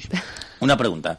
Eh, Pero oye, hay, hay bancos peores, ¿eh? ¿Dónde- El Bueno, el Cajamar es de los mejores. Si lo estoy, consi- lo si estoy en Cajamar es porque bueno, lo ¿eh? considero los mejores. Como Caixa Popular y Caixa Santillán. Me- Cajamar, hombre, cuando era solo valenciano Caja Campo, que era cuando empecé Yo venía de la Valencia castellana. Hombre, ¿sabes lo que fue Caja Caja, Campo después? Sí, sí, sí, exactamente. No, que- Carles, no hablamos, ¿verdad?, de comprar casas y cómo se compran y qué te piden y qué no te piden, ¿verdad? Porque tú también lo has Madre sufrido. mía. A ver, Claro. Podríamos hacer un monográfico tú y yo. claro, lo que acabo de decir yo ahora es que es así. Yo, claro, yo no puedo estar enfadado todo el día. Y al pobre hombre que está allí, que además eh, lo considerabas amigo, acabar acabar con él. Y no quiero decir de qué oficina es, porque el pobre chi- eh, Bueno, me, yo me oye. que estuve en un banco, la gente allí iba a pedir y a quejarse. Y ahora Yo que no estoy en el ayuntamiento vienen a pedir y a quejarse, con lo ¿En cual prácticamente ¿Qué orden? ¿Qué no, no, no hemos cambiado de Tienes vocación, tienes vocación, ¿no? Entonces, tú de... A mí me gusta la gente. serás consellera. No, no, seré, alcaldesa hasta que mi pueblo me quiera o hasta que decida Por que mi carrera política. ¿Tú si alguna vez tuvieras que pactar, est- estás pactando con alguien en tu ayuntamiento? No, gobierno en mayoría. Si tuvieras que pactar con Vox, pacta- ¿pactarías? Bueno, yo creo que tenemos punto de- puntos de encuentro eh, con Vox y creo que tenemos No, te he puntos hecho- de esta encuentro pregunta no es porque nada el, especial, por ejemplo, por con qué. el Partido Socialista. Creo que hay un frente común en el que estamos la mayoría de personas que creemos en, en Hombre, una con Tony democracia. Gaspar estás de maravilla ahora con el tema de la variante. Bueno, Tony, a mí Te está ayudando. sí mucho. Me consta, Sí. además, por ejemplo, y eso es un ejemplo de que una alcaldesa del Partido Popular puede entenderse perfectamente con un presidente de Diputación de, eh, del PSOE y del Levante, por Pero cierto. Tony está ayudando. Ya tenemos Está, entre- ya que te- no está la variante hecha, Le- Juanma. levantinistas, ya tenéis entrenador. Un, un tal Pereira que viene de China, que fue segundo de Jim, que si Jim era malo y este era el segundo, pues imagínate. Y que solo ha entrenado en China. Ya no digo más. A partir de ahí, yo ya no digo nada porque me cabreo. Yo no quiero saber nada. Fichado hasta mañana. Por cierto, eh, eh, ¿qué campus llevaba Javi Pereira? Ya lo veo, algún día lo contamos. ¿Me pones el corte de, de Televalencia donde Pere Valenciano le pregunta a María José Catalá? ¿Lo has, lo has oído ese corte? Que te veo que te No, no, sonríes. no, es que me río por eso que, que nos enseñas eh, así, eh, nos dejas con la miel en los labios, vamos. Hombre, No, no, eh, voy a abrir, por, cier- Ah, por cierto, que ayer me preguntaron y me estaba escribiendo la gente. Eh, Joan Carles sabe algo del tema. voy a hacer una sección que voy a ir desvelando semana a semana el tema y Joan Carles sabe de qué hablo. Se va a llamar la sección Joan Carles. No estaba muerto, estaba de parranda. Qué divertido. Porque ya tengo una prueba. Con banda sonora, ¿no? Eh, está de DJ, además. Tú imagínate lo de DJ. Ha adelgazado, ¿eh? ¿Pero a quién? ¿A quién? No estaba muerto, estaba de parranda. Pero ahora, no me hagáis que, que cambie de tema. Oye, Carles sabe de qué estoy hablando. Pero, Pero los demás... la liana de DJ, ¿no? sí, pero los demás no. No, la- Estamos eh, intrigados. está- está De Paquirrín. Evidentemente fuera de España. Eh, bueno, acordaos de Paesa, por ejemplo. Eh, vamos a escuchar ahora a, en Televalencia, eh, Pere Valenciano le pregunta a María José Catalá si pactaría con Vox. Y esto contesta, no pasa nada, ¿eh? Cada uno, como ha contestado muy bien, por ejemplo, Sandra, ¿no? María José Catalá contestó esto. Y luego haremos una, una pequeña pausa y, y volvemos. preguntarle a María José si eso indica o significa que el Partido Popular centrado, además a mí me, me- me consta que María José Catalá es una mujer centrada, por supuesto, si eso indica que bajo ningún concepto pactaríais con Vox. Bueno, vamos a ver, pero nuestra situación políticamente en este momento es distinta a la de Alemania, entre otras cosas porque tenemos a un partido socialista liderado por Pedro Sánchez que efectivamente ha preferido siempre a Bildu que a nosotros, por ejemplo, en el Congreso de los Diputados. Ha preferido siempre a Esquerra República de Cataluña a llegar a un mínimo consenso con nosotros. Por tanto, cuando yo digo que me gustaría ser Alemania es que me gustaría también tener un partido socialista pues que nos prefiriera a nosotros antes que a Bildu o a que a RC, pero la verdad de España no es esa en este momento, ¿no? Y, y, bueno, eh, los acuerdos de investidura de Pedro Sánchez ahí está, a la vista están y cómo se sacan los presupuestos con prebendas a, a RC y al nacionalismo y a los separatistas, pues ahí están los indultos y todas estas cuestiones que van pasando, ¿no? Por tanto, eh, a mí me gustaría que pasara esto en España, pero tengo poca esperanza si, mientras Pedro Sánchez lidere el Partido Socialista, ¿no? Respecto de Vox, bueno, yo creo que nosotros tenemos acuerdos con Vox en la Junta de Andalucía, tenemos acuerdos con Vox en la Comunidad de Madrid. Eh, esos acuerdos pasan por un respaldo parlamentario. Eh, lo cierto es que yo creo que en el programa de gobierno en este momento, tanto de Madrid como de la Junta de Andalucía, que están desarrollando, yo no he visto ninguna cuestión que haya se salga de mi forma de ver las cosas o que a mí me resulte estridente. Por tanto, yo creo que ese tipo de respaldos parlamentarios el Partido Popular lo, lo estamos sabiendo desarrollar correctamente, ¿no? O sea, que no tengo ningún tipo de, de problema eh, con ningún partido político. A mí me gustaría sentarme con todos y hablar con todos, ¿no? Ya te digo, a mí me gustaría que el PSOE me prefiriera a mí a Bildu o a, a mí que a RC. Eso, es pero- algo parecido a lo que ha dicho Sandra, pero aparte, a mí me gusta una política que te diga ya que va a pactar con vos posiblemente, pues no pasa nada. Pero que no me hagan, que no me, que no me cuenten mentiras. Así yo ya sé si voto a lo que me puedo exponer. Para bien o para mal, a lo mejor me gusta. A lo mejor digo, mira, pues como va a apoyar a vos, pues le voy a votar. O digo, como va a apoyar a vos a lo mejor, pues no le voy a votar. A mí me gustaría saberlo. Bueno, pero se nos está preguntando continuamente. y Yo Porque yo lo de- escuchado. el otro día lo decía y Yo se enfadaba escuchado- conmigo mi amigo Johnny Ignacio Pla. Yo digo, yo creo que eh, Sánchez engañó a todos los españoles. Yo he escuchado. Porque la- él dijo que nunca iba a pactar con Podemos. Y yo he me escuchado- sentí engañado. Varias veces, además. Yo he Y que le escuchado. quitaba el sueño. Y por eso no duerme y tiene ojeras. Pero yo. Duerme muy bien y está muy, bien. y, y según alegro, dicen todas mis amigas y sobre todo en el extranjero es guapísimo y tiene un éxito terrible De eso también me entre las mujeres y los y el, y el, Sí, y el- y el mundo España gay no- no- y el Sí, mundo no, gay. Emilio, ahí tienes razón, no nos aporta ¿Es poco, verdad o no, Joan Carles? Tú que lo conoces en persona. Nada. En la distancia Yo corta sí que a, a que el presidente gana. Bueno, todos ganamos en la distancia corta, creo yo, ¿no? Pero... Eh, Qué generoso eres. Algunos ganan mucho con mascarilla. Algunos ganan mucho con mascarilla. Hay que reconocerlo. Sí, pero la respuesta de María José Catalá yo creo que, que ella sabe que solo puede ser alcaldesa con los votos de Vox, ¿no? Y desde ese punto de vista está bien, está, está bien, ¿no? Mm, Por lo, eso. lo que dice. Por tanto, no, no es una sorpresa para mí. Yo lo, yo lo veo bastante bien. No, a ver, yo lo que se nos ha preguntado muchas veces y lo que el otro día se dijo, y lo dijo el presidente de la Plaza de Toros, eh, y lo dijo bien, bien, bien claro, y es que lo que no se puede permitir es que sí que sean válidos determinados pactos y que otros pactos no sean válidos. Es decir, nosotros lo que tenemos que procurar es tener mayorías absolutas, como es el caso de Sandra, o si no son mayorías absolutas, como en el caso de Díaz Ayuso, mayorías aplastantes, porque eso hace que la necesidad de apoyo o que puedas controlar aquella parte del ideario que tu socio de gobierno te quiere imponer. Eso es lo que no le sucede al gobierno Sánchez con todos sus socios, que los votos le obligan a renunciar a todo su ideario. Eso es a lo que se refiere, creo, entiendo yo, María José, que nosotros hemos gobernado con, con, con Vox, pero nuestra posición eh, mayoritaria en esos acuerdos de gobierno, nos impide o, nos permite evitar aplicar aquella parte del, del ideario de la que estamos años luz. Yo el voz que vi, el de la Comunidad Valenciana te hablo, que vi el otro día en las Cortes Valencianas eh, y que hablaba en las Cortes Valencianas, Emilio estaba, ¿verdad? Emilio. Estaba, estaba, Ese Vox a mí, ese Vox yo no, a mí no me representa. fíjate, fíjate que, yo no soy de criminalizar. Eh, hay otras cosas de Vox, hay otras cosas de Vox que yo he oído por ahí que dice, bueno, pues estando, puedes estar, pero ese del otro día, a mí ese Vox que carca y casposo no a la gente del Partido Popular tampoco. Son partidos.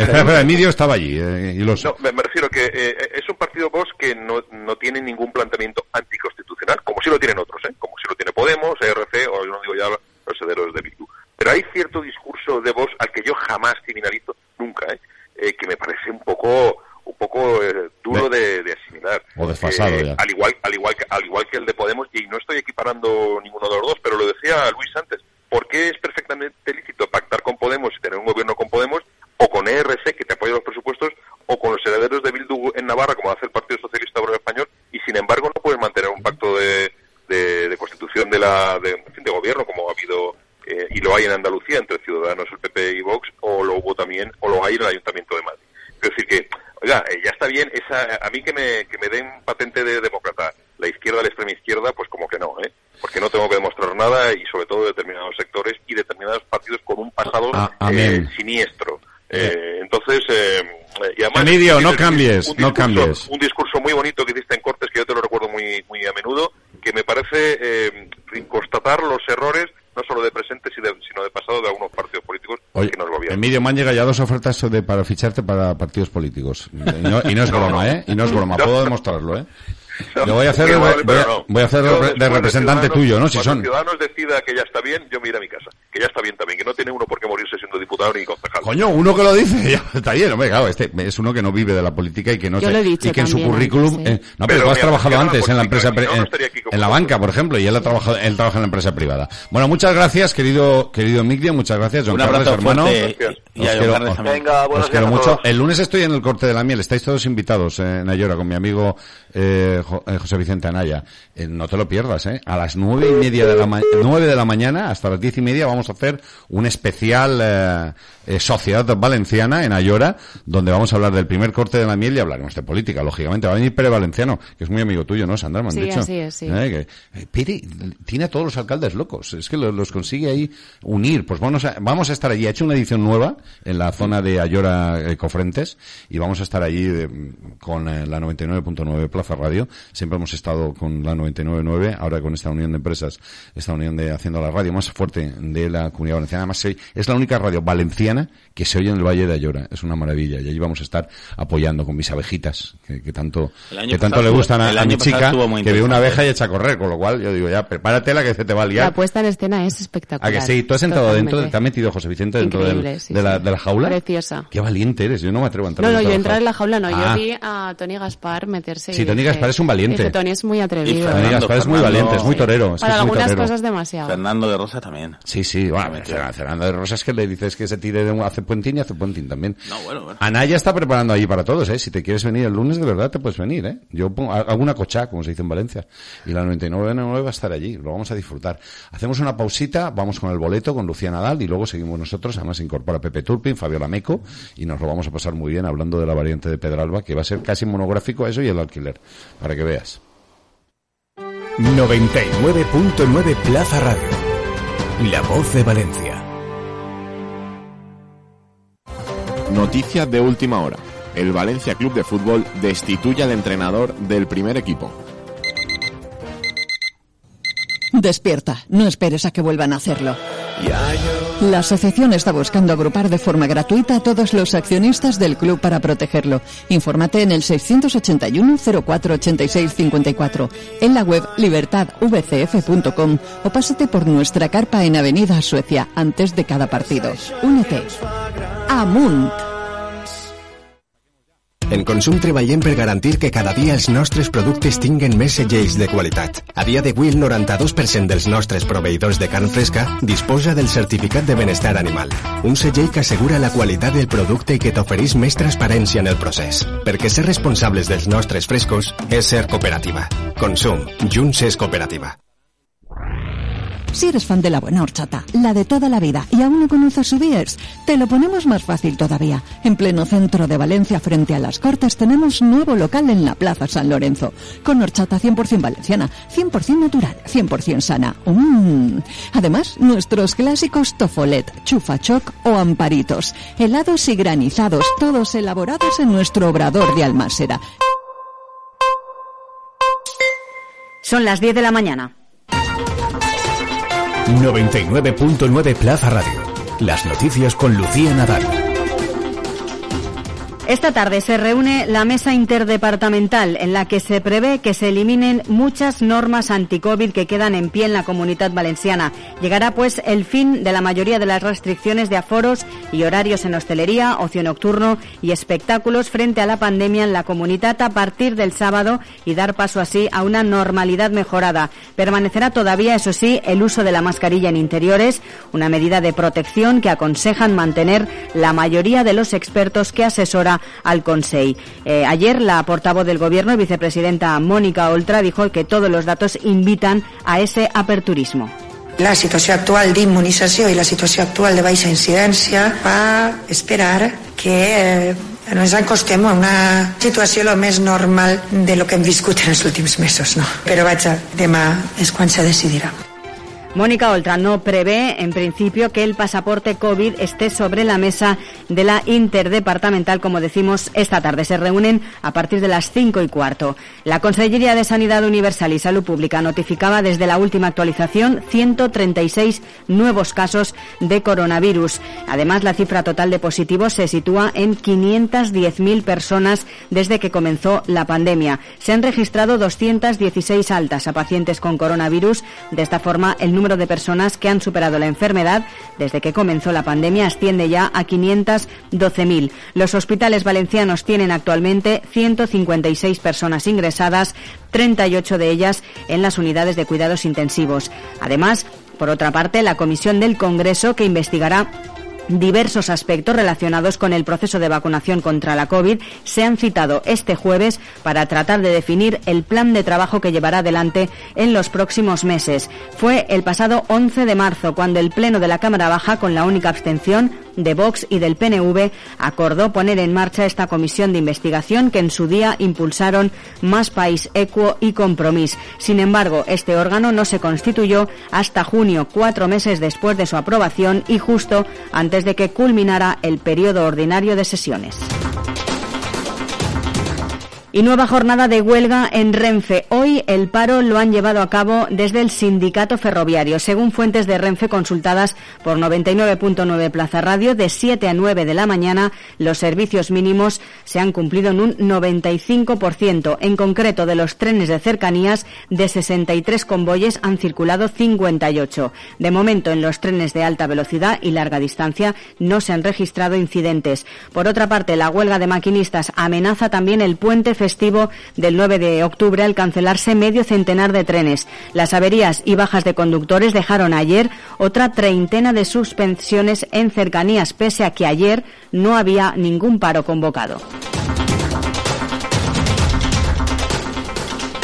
Y también les contamos que la Sala Segunda del Tribunal Supremo ha condenado al diputado de Unidas Podemos, Alberto Rodríguez, a una pena de prisión de un mes y quince días por un delito de atentado a agente de la autoridad con la atenuante muy cualificada de dilaciones indebidas. La condena tiene que conlleva la asesoría de inhabilitación especial para el derecho de sufragio pasivo durante el tiempo de la condena, por lo que en ese tiempo no podrá presentarse a unas elecciones, pero no pierde el acta de diputado. En la sentencia hecha este jueves, el alto tribunal sustituye la pena de prisión por una multa de 540 euros a razón de 6 euros por 90 días y notifica la resolución a la Junta Electoral Central a los efectos oportunos.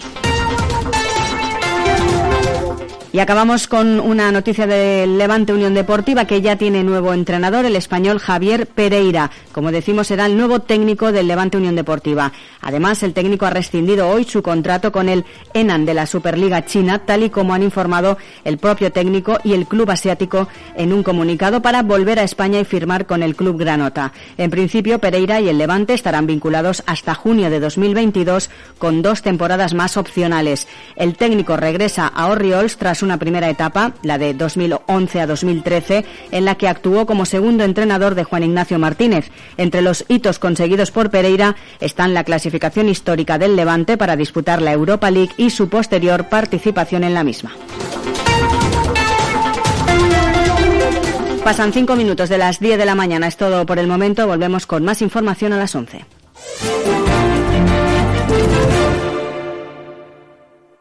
...99.9 Plaza Radio... ...La Voz de Valencia... ¡Ey, escucha! ¿Te interesa? Los descuentazos de otoño en Practi Descanso. Colchones de última generación con calidad garantizada a precios increíbles. Y canapés con cajones, con zapateros y muchas más combinaciones con descuentos extraordinarios. Busca los descuentazos en Gran Vía Fernando el Católico 83, San Vicente 151 y Humanista Mariner 24 de Valencia. O en practidescanso.com. Tu viaje a los bellos paisajes del corazón de África está muy cerca. En Biopark, disfruta de un paseo al aire libre para contemplar animales salvajes como si estuvieran en su hábitat. Vive una aventura segura en uno de los mejores parques de animales del mundo. En Biopark Valencia, tu viaje a la naturaleza salvaje. Panamedia, Escuela Internacional de Pilotos Profesionales del más alto nivel y calidad. Conviértete en piloto comercial en nuestra Escuela de Valencia, volando en aeropuertos internacionales. Panamedia, tu escuela de pilotos de calidad donde realizar tu curso de piloto comercial. Panamedia, cerca de ti, en el Aeropuerto Internacional de Valencia. Más información en el 96 154 2096 y panamedia.org. Panamedia, más de 40 años formando pilotos. Próxima promoción, marzo 2022. Atención, trabajador, empresario, sociedad o autónomo. La ley que regula el estado de alarma ordena que has de ser indemnizado. Indemnizado por las pérdidas de facturación de ingresos que has sufrido durante el estado de alarma. Determinamos gratis lo que has perdido y recuperamos para ti esa pérdida que por ley te pertenece. Infórmate gratis en el 646 227493 o en el 690 61 30 38. Ah, y por último, que no se te pase el plazo. Jaime Navarro, abogados. El Mediterráneo es mucho más que un lugar, es pasión, es tradición, es cultura, es una manera única de hacer y sentir. Por eso, los vinos con denominación de origen Valencia contienen en cada botella la esencia de nuestro estilo de vida. Recuerda, pide vinos de Valencia. Somos valencianos de origen, mediterráneos de corazón. Campaña cofinanciada por el Fondo Europeo Agrícola de Desarrollo Rural. En Consum ens agrada protegir la nostra gent. I ara que ens hem de cuidar encara més, ho fem substituint tots els mànecs de carros i cistelles per altres anticovid. Més de 47.000 carros i 14.300 cistelles totalment segurs. Perquè posar la salut en primer lloc és ser cooperativa. Consum. Junts és cooperativa. Si eres fan de la buena horchata, la de toda la vida, y aún no conoces su Biers, te lo ponemos más fácil todavía. En pleno centro de Valencia, frente a las Cortes, tenemos nuevo local en la Plaza San Lorenzo, con horchata 100% valenciana, 100% natural, 100% sana. Mm. Además, nuestros clásicos tofolet, chufachoc o amparitos, helados y granizados, todos elaborados en nuestro obrador de Almásera. Y recuerda, también en Masamagrey frente a la estación. Ahora, en el centro de Valencia, horchatería En la Plaza San Lorenzo y en subies.com. Estrena Barrio y Vida en Valencia. Descubre el edificio Arcos de Acuturianova y su segunda fase en venta con viviendas de obra nueva de 2 a 4 dormitorios, grandes terrazas, piscina y pista de pádel. Junto a la fe, desde 165.000 euros. Visita nuestro piso piloto llamando al 900-377-700. Aquacentor. Love your home. 99.9 Plaza Radio. La voz de Valencia. Sociedad Valenciana con Juanma Domenech. Y con eh, Luis en Santa María, que se me ha ido a la empresa la no sé a qué. Es una empresa que solo hay mujeres, entonces supongo que será por eso, porque Luis Santa María, eh, para eso enseguida, para integrar, para ganar gente para el partido, ¿no? para ganar votos, para nada. ganar afiliados. Estamos en la, en la calle Lauria, número 19, planta cuarta, y aquí hay varias empresas, no voy a decir cuáles, y Luis se me ha ido a saludar por todas las empresas. Es un hombre que, mientras, eh, además Sandra ha sido la primera vez que viene una, una persona a- al estudio y trae fans. eh, o sea, han venido a verte, ¿saben? Sí, venía sí. la alcaldesa alcaldesa de, de, de Pedralba y ha venido un fan de, de Pedralba. Sí, además me ha dado mucha alegría. Digo, esa cara me resulta familiar. Tenemos ahí un fan aquí, de Pedralba y un le saludamos. Da- Di su nombre, hombre, di su nombre. Es, es vecino mío Es vecino del pueblo. tuyo. Prefiero Ya. mantenerlo en Vale, el vale, muy bien. anonimato. Y tenemos aquí ya, como siempre, al terremoto que me, me- me hace a mí que lo- no me hable con la mitad de, de la sociedad, eh, eh, que es Pepe Turpin. Eh, es una broma, Pepe. ¿Cómo estamos? Eh, Buenos muy días, bien. Juanma. Muy Asesor bien, muy político, hombre que está preparando algo, un gordo, porque dice ya es el momento de la Sí, comunidad estamos valenciana en un proyecto determinante para la defensa de la comunidad valenciana. Queréis sacar un partido en breve, Sí, un sí, grupo de breve. gente, y vamos a ver si esto sale o no sale, porque siempre, oye, la- Pero más retos- partidos, Juanma. Ah, yo no, yo no digo nada, yo eh, lo dicen Pero ellos. más partidos. Vamos a ver, más partidos no, el partido. Yo con que no El desaparezcan, yo no- es una tercera a mí, a mí me da mucha pena, por ejemplo, que desaparezcan partidos que, que, que tenían un futuro eh, hace tan solo cuatro años, como el tema de Ciudadanos, como el tema de Podemos. A mí me da mucha pena. A mí gente de Podemos no me da ninguna pena. Otros, por ejemplo, sí que me dieron en su día no pena. Me dio lástima cómo les trataron, porque eran gente súper válida y muy preparada, como por ejemplo mi amiga Fabiola Meco. Para, presentar a Fabiola tengo que hacer yo Sandra, y poner fanfarria, eh, buenos días. Muy buenos días, Fabiola. Pepe, estoy. Pepe, ponte los cascos que si no, no escuchas a quien está por el teléfono. Y tengo que saludar, estaba saludando yo a Fabiola Meco. ¿no? Hola, Fabiola. Buenos días. Aquí Buenos tienes a tu fan número uno, a Luis, a Sandra y a Pepe Turpin. Bueno, Eh, buenos días a vamos a empezar, si os parece, porque es un tema importante, eh, para centrarnos con lo que está pasando en Pedralba y luego vamos con el tema del alquiler, que quiero la opinión de Fabiola, que es muy importante para mí. Pero antes de que nos enganchemos con el alquiler, eh, el tema de Pedralba, que lo estoy siguiendo muy de cerca y que vamos a seguirlo aquí todas las semanas que haga falta, porque Sandra va a venir casi todas las semanas cuando ella pueda o, quiera. Y eh, en este caso, vamos, me parece ya lamentable cuando hablaba yo con Tony Gaspar, que le preguntaba por el tema, me dice, es que, mm, claro, que me digan que sea yo el que decida si tengo que hacer la variante o no y que la consellería de Mireia Moya se tire para atrás.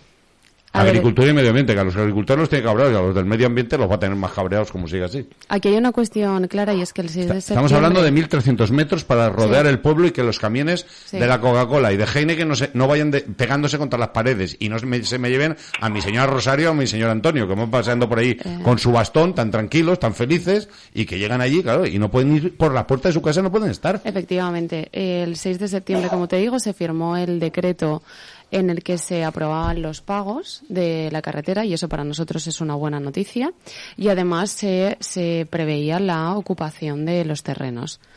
Eso ya genera un derecho sobre la gente que, que Hay tiene un estudio de medioambiental. Bueno, ¿no? es- está todo, o sea, está todo, está todo fetén. Aquí la cuestión es que el decreto está firmado, que iban a convocar ya las actas. Estábamos esperando a que salía la convocatoria en el BOP y qué casualidad Se que ponen el de mismo acuerdo día, Partido Socialista y Claro, Partido Popular, que- ¿eh? Ojo, claro, ¿eh? eh, Como tiene que ser. que iban a salir las actas previas, casualmente sale publicado el documento del POR eh, en el DOG. Yo no creo en las casualidades, yo creo en las causalidades. La Diputación ya ha reconocido que estaban esperando a que saliera ese decreto. La Diputación no tiene que ¿Qué dice esperar el a decreto? nada. El decreto no dice nada porque los decretos entran en vigor a partir del día siguiente de su publicación y no pueden afectar a proyectos anteriores con una declaración de impacto ambiental vigente. La Consellería ya ha dicho públicamente que no va a contestar a ningún tipo de documento, ¿Pero qué pretende? que el, que el proyecto es anterior, que tiene una vía vigente y que la Diputación tiene asesores jurídicos suficientes para saber qué tienen que hacer con la carretera. Yo tengo mi abogada aquí, que es Fabiola Meco. Fabiola, eh, eh, de verdad que a veces nos complicamos la vida, ¿eh? los políticos, con, y, con- y- y utilizan la, la- la- la ley para darle vueltas. ¿eh? Una cosa que, por ejemplo, yo no sé si has pasado por Pedralba, pero es que es algo obvio. Fabiola, Yo- te invitamos a Pedralba. Es un sitio maravilloso que tienes que conocer. Yo creo que lo el día conoce, que yo creo que quieres, lo conoce, El pero- día que quieras, te acercas. Fabiola, Sí conoce- que, sí, que, sí, que, sí que he estado en, en alguna ocasión y conozco la, la problemática y bueno, pues la verdad es que no se entienden, ¿no? Como medidas de esta naturaleza pues eh, se retrasan. ¿no? La Consellería en su día, hace no, y seis están años... todos de acuerdo, están todos de acuerdo. Y encima diga, Claro. oiga, usted está en contra. no, diga- Compromís, ¿no? No, pero Compromís tampoco dice que está en contra. Te dice, ahí lo dejo. No, no, Compromís está en contra Mira, y la si no se hubiera hecho. cuando tiene que eh, hacer un acto administrativo, cumple la ley y te dice, te prorroga la declaración de impacto, te dice que no hay motivo para las medidas cautelares, pero cuando tiene que desarrollarse políticamente, dice que, bueno, pues que la carretera Coño, Yo hablo ayer con tiene Fuset que y Compromís es un partido donde hay gente que se puede dialogar perfectamente. No entiendo yo lo que le pasa a Mireia Moya. Bueno, pues. Mireia Tiene Moya- cabros a los agricultores y ahora con esto también. No, no lo entiendo hoy. Tiene que hacérselo Colo- mirar. A mí Yo- me cae muy bien, porque baila muy bien la bachata. No la conozco personalmente, pero a mí me gusta cómo Bueno, baila la bachata. tampoco puede depender de una persona que toda la movilidad eh, de una variante que es necesaria, que es necesaria por cruzar Pedralba tienes que ir con casco. Es decir, si vas en moto tienes que ir con casco. Si vas en coche que no te caiga una cornisa de, un- de un Esto es de un ejemplo, lo de Pedralba es un drama no solo de Pedralba, es un drama de toda la, de toda la interior de la provincia Ya, de pero- Valencia. pero- pero con una persona no puede No, estar y- un pueblo aislado y de y una de variante necesaria. Claro, Fabiola, pero es que esto pasa en toda España. Es que la Y España... por eso digo que y de muchas partes de España, que no es solo, eh, no, solo está focalizado, pero bueno, hasta que, eh, desgraciadamente pues al final pasará algo y entonces las medidas se tendrán que implementar, eh, ¿no? Por Ya, Fabiola, pero cuando hay una declaración de urgente ocupación del año 2016 y los políticos han pasado seis años y no han hecho absolutamente nada, yo recuerdo el caso de los trenes de Valencia y otros casos muy desagradables en los que eh, un delito o un posible delito de prevaricación se convierte en un homicidio imprudente, porque al final uno tiene sus ¿Cuántos responsabilidades. accidentes hemos tenido? Y, En, eh, en Pedralba hay un montón de accidentes. En el mes de julio casi atropellan a una mamá y a un niño que tienen un susto en el cuerpo tremendo y nuestro compañero Vicente Monpó se lo explicó al presidente de la Diputación. Una furgoneta se subió a la acera porque se chocaba con un camión y casi les cuesta la vida. Hay que llegar a eso Si lo pudo explicar Vicente que fue grave, porque vamos, pues, por le cuesta explicar las cosas. 1.230 metros de variante. Yo eh, alucino. Y os digo una cosa, ¿cuántos habitantes quedan incomunicados si cerramos eh, Pedralba? Bueno, pues tres Vamos a cerrarla un día. Yo lo que haría, yo Sí. fuera, yo fuera alcalde, a mí me tiran, ¿eh? O sea, y me detiene la policía. Pero tengo ganas de que me detengan. Sí, Aquí pero a yo la no radio quiero que me detengan. Sí, sí, pero, pero yo cojo y cierro. Cierro, cierro, digo, no entra nadie. ¡Hala! Nos sentamos todos en la carretera, ya no pasa ningún camión. Y ya verás tú los del pueblo de al lado si vendrán y se sentarán Claro, también allí conmigo. Porque cuando se queden de esa, Gestalgar. claro, todos es, Todos. lo- mi amigo es de Gestalgar, que, que yo tengo un montón de amigos allí. Pues el que me corta el pelo, el poco que me queda, de Gestalgar. Y siempre me voy a hacer yo almuerzos con él allí. Pero sí, tenemos un río maravilloso, lo cuidamos todo. Ojalá, lo que habría que hacer es limpiar la- todo el cauce del, del río Sí, Turia. eso, eso estaría bien. Que limpiarlo, limpiarlo, para que, para que fuéramos a pasear, para que de verdad pudiéramos hacer paseos en bicicleta como Dios manda, porque no hay, no hay. Eso, la, la bicicleta las ponemos... Juanma, en dos años no han quitado ni una caña. ¿Ves? Ya está. En Pedralba. En Ribarroja sí. Todo el dinero que hay de Confederación y de la Consellería va casualmente a Ribarroja, a Manises, que por cierto, lo digo porque que mi por amigo cierto, Raga, mi amigo sí, Raga, que la Diputación Raga. está haciendo obras en Manises y en Ribarroja que afectan, que tienen afección al parque natural. A mí me gustaría saber, y eso tendrán que responder ante su señoría, si, eh, si eh, les han pedido permiso o les han puesto impedimentos igual que a la variante sur de Pero ya no Pedralba. solo la carretera, es lo que ha dicho antes Fabiola, y, y Fabiola sabe del tema. Ya es que, mira, y ¿bancos cuántos hay en, en Pedralba? Aparte del Queda tuyo. uno. El tuyo. El mío. Vale, eh, Cajamar. Eh, no me digas la, la- eso, pero me figuro que fibra habrá de una compañía o de ninguna. Pues de momento con el tema ese mm, vamos arrancando, Pero, pero, ¿Cuánta fibra? O sea, yo quiero ponerme una, una, una fibra en mi ahora casa. mismo pues en algunos sitios Movistar. En algunos. En algunos. O sea, no todos Sí, pueden ¿no? tener. Y tenemos muchos chalés y mucha gente que vive en zonas diseminadas. O sea, pues que, fenomenal. Viva eh, el teletrabajo. O sea, al final dice, pues la gente se va de... Fabiola, ¿qué hacemos? Y como no está legislado el tema de Internet, no es un derecho que tengamos los españoles y la- el humano a tener Internet. ¿Cómo que no? Igual que la vivienda. Hoy sin Internet no puedes vivir porque te obligan. No porque yo lo necesite. Es que me obligan, Fabiola. Para hacer cualquier cosa necesito el Internet. Y sobre todo, y sobre todo ahora que estamos también eh, regulando el teletrabajo. ¿no? Claro, y citas previas. ¿Cómo hace mi señora, mi señora Rosario, mi señora Angustias piden la cita previa en el centro de salud Pues, o en, vi- o en pues el viene- hospital de Giria? Viene al despacho de la alcaldesa y le dice, mira, es que necesito que me hagas esto. Y entonces Sandra, pídeme hora, pídeme hora en el hospital de Giria. En el hospital de y no Giria. Y, entran en el internet y ahí tenemos que tener un funcionario del ayuntamiento dedicado a todos los abuelitos del pueblo que no tienen su internet. Y con mucho gusto, pero no, Claro, pero no, es debería el, de ser así. tendrían que tener sí. su internet, porque ellos son suficientemente hábiles para moverse con internet y con su móvil y hablar con sus nietos y a- joder, macho, es que cuidemos a la gente. Bueno, pero es que parece Que yo que- me quiero ir a vivir a un pueblo cuando, cuando me jubile. No me voy a jubilar nunca. pero- Parece que hayamos descubierto las Américas. Es decir, la mayoría de las poblaciones Yo soy- yo vivo en pueblo, de la ¿eh? comunidad valenciana les pasa precisamente eso. Falta de infraestructura. Es que es Eh, mentira. Te voy a contar una cosa que ¿cómo- dijo, cómo que es mentira? que dijo el otro día Pedro Antonio Chordán. No, no, no, no, no. Digo mentira, no lo que estás diciendo tú. Ah. La mentira es que a lo mejor se lleva una sorpresa, Sandra, sí. ¿Cuánto se paga de subvención a una, a una empresa de telefonía por poner fibra en tu pueblo? De momento, na- de momento nada, ¿no? No le pagáis nada. Pon un anuncio de que, de que vas a dar una subvención y de repente pues posiblemente de la magia potagia en un día aparezca fibra. El otro día el alcalde de Canet fue abriendo trampillas, él se dedica a eso, es ingeniero de, de comunicaciones, y se encuentra con que ya hay fibra colocada de empresas que dicen que no tienen fibra. Y la tienen esperando a que, a que haya una subvención. Claro. De la Generalitat y del Ayuntamiento. ¿Se puede ser más sinvergüenza? El que haya hecho eso, ¿eh? No estoy señalando a nadie. Pero sé quiénes son, ¿eh? Os lo sé porque he probado todas. Y sé los que tenéis fibra y los que no tenéis fibra, que yo he abierto la trampilla también. Que Ahora tengo la puerta a mi casa. Tiene mucho peligro tú, ¿eh? No, porque pregunto a los que saben. No, no, que se ¿Qué tiene te que parece. Fabiola?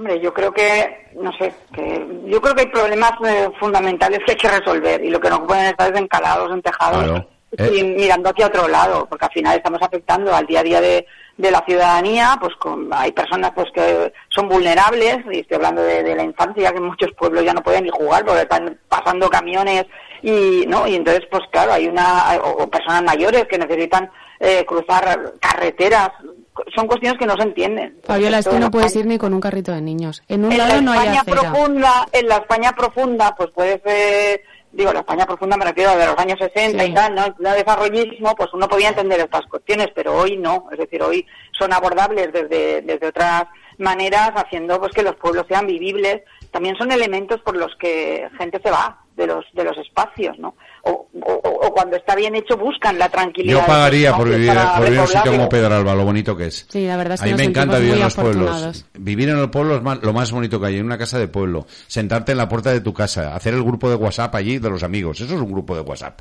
No estar ahí toda la tarde a ver que te pego en el grupo de WhatsApp. No, sentarte aquí con la... y jugar al parchís, al dominó.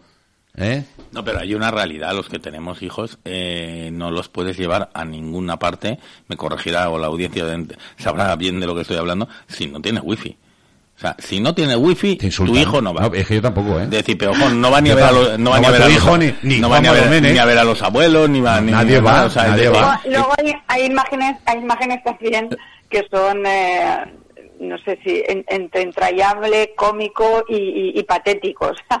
eh, que es ver, eh, por ejemplo, ¿no? en, en- en el pueblo donde yo veraneo, en Castilla-La Mancha, en Lezuza, eh, ver a todos los jóvenes sentados en, en, en, la, en la acera de la biblioteca pública porque es el único lugar donde Sí, comen efectivamente, eso nos pasa en muchos pueblos. Ahí Sí. sin hablar entre sí, o sea, nadie se dirige la palabra, todos cada uno con su dispositivo, la tablet, el, el móvil, fundamentalmente el móvil, están todos ahí Están en hablando línea, entre ellos, pasan- están hablando entre no, no, ellos. No, hablan. pa- bueno, No digo, no, por el, por el sí, móvil, cierto, están cierto. hablando, están hablando Sí, por el sí. móvil entre ellos.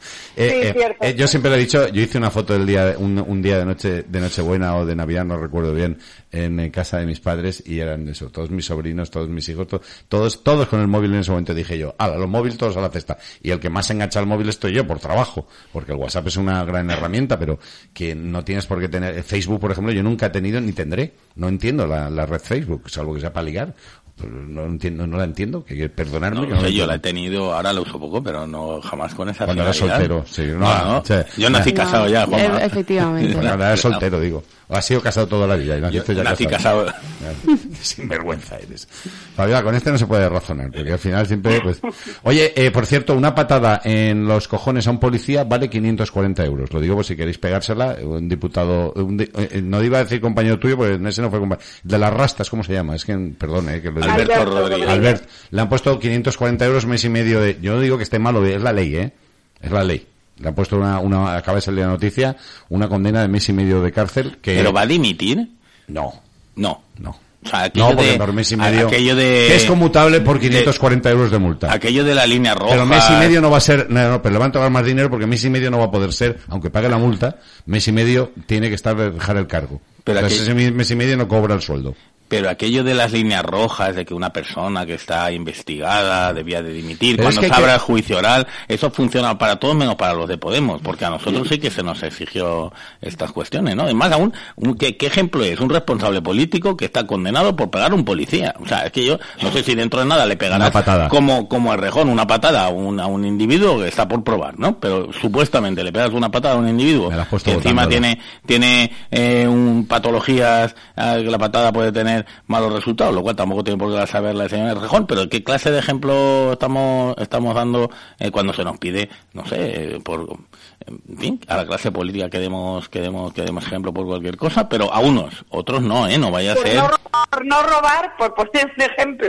Digo, Exactamente. por poner un ejemplo, por no robar, que también es un gran ejemplo. Sí, sí, pero yo, Fabiola, te pongo, te hago la pregunta por... Por eh, no malversar, ¿eh? Por no robar, no, por no eh, malversar. por no malversar. Pero eh, ¿cuántas, recursos ¿cuántos del Partido Popular han sido, hemos, han tenido que dejar la vida política, están apartados, alejados del partido, por causas en las que ni siquiera está Vamos a abierto ver. juicio oral. No, y, de- es- y yo, espérate, de Podemos, espera, no, no, ni no, uno, espera. ni uno, ¿eh? Voy a defender ni a, a uno. una persona que yo digo que- uno. que, por las O mañanas sea, se levanta y se cree que eso- ya, eso ya me... no, no, no empaña, ¿No? no empaña que, por supuesto, eh, en eso sí que coincido con Luis, ha habido ahí un, ¿no? un permanente cuestionamiento de los postulados iniciales. Es decir, Paco ¿no? Camps, Paco Camps, ¿te puede caer mejor o peor? bajando, ¿no? ¿Te puede caer yo- mejor a mí me o- parece criticable. Claro, Paco Camps, te puede caer mejor o peor.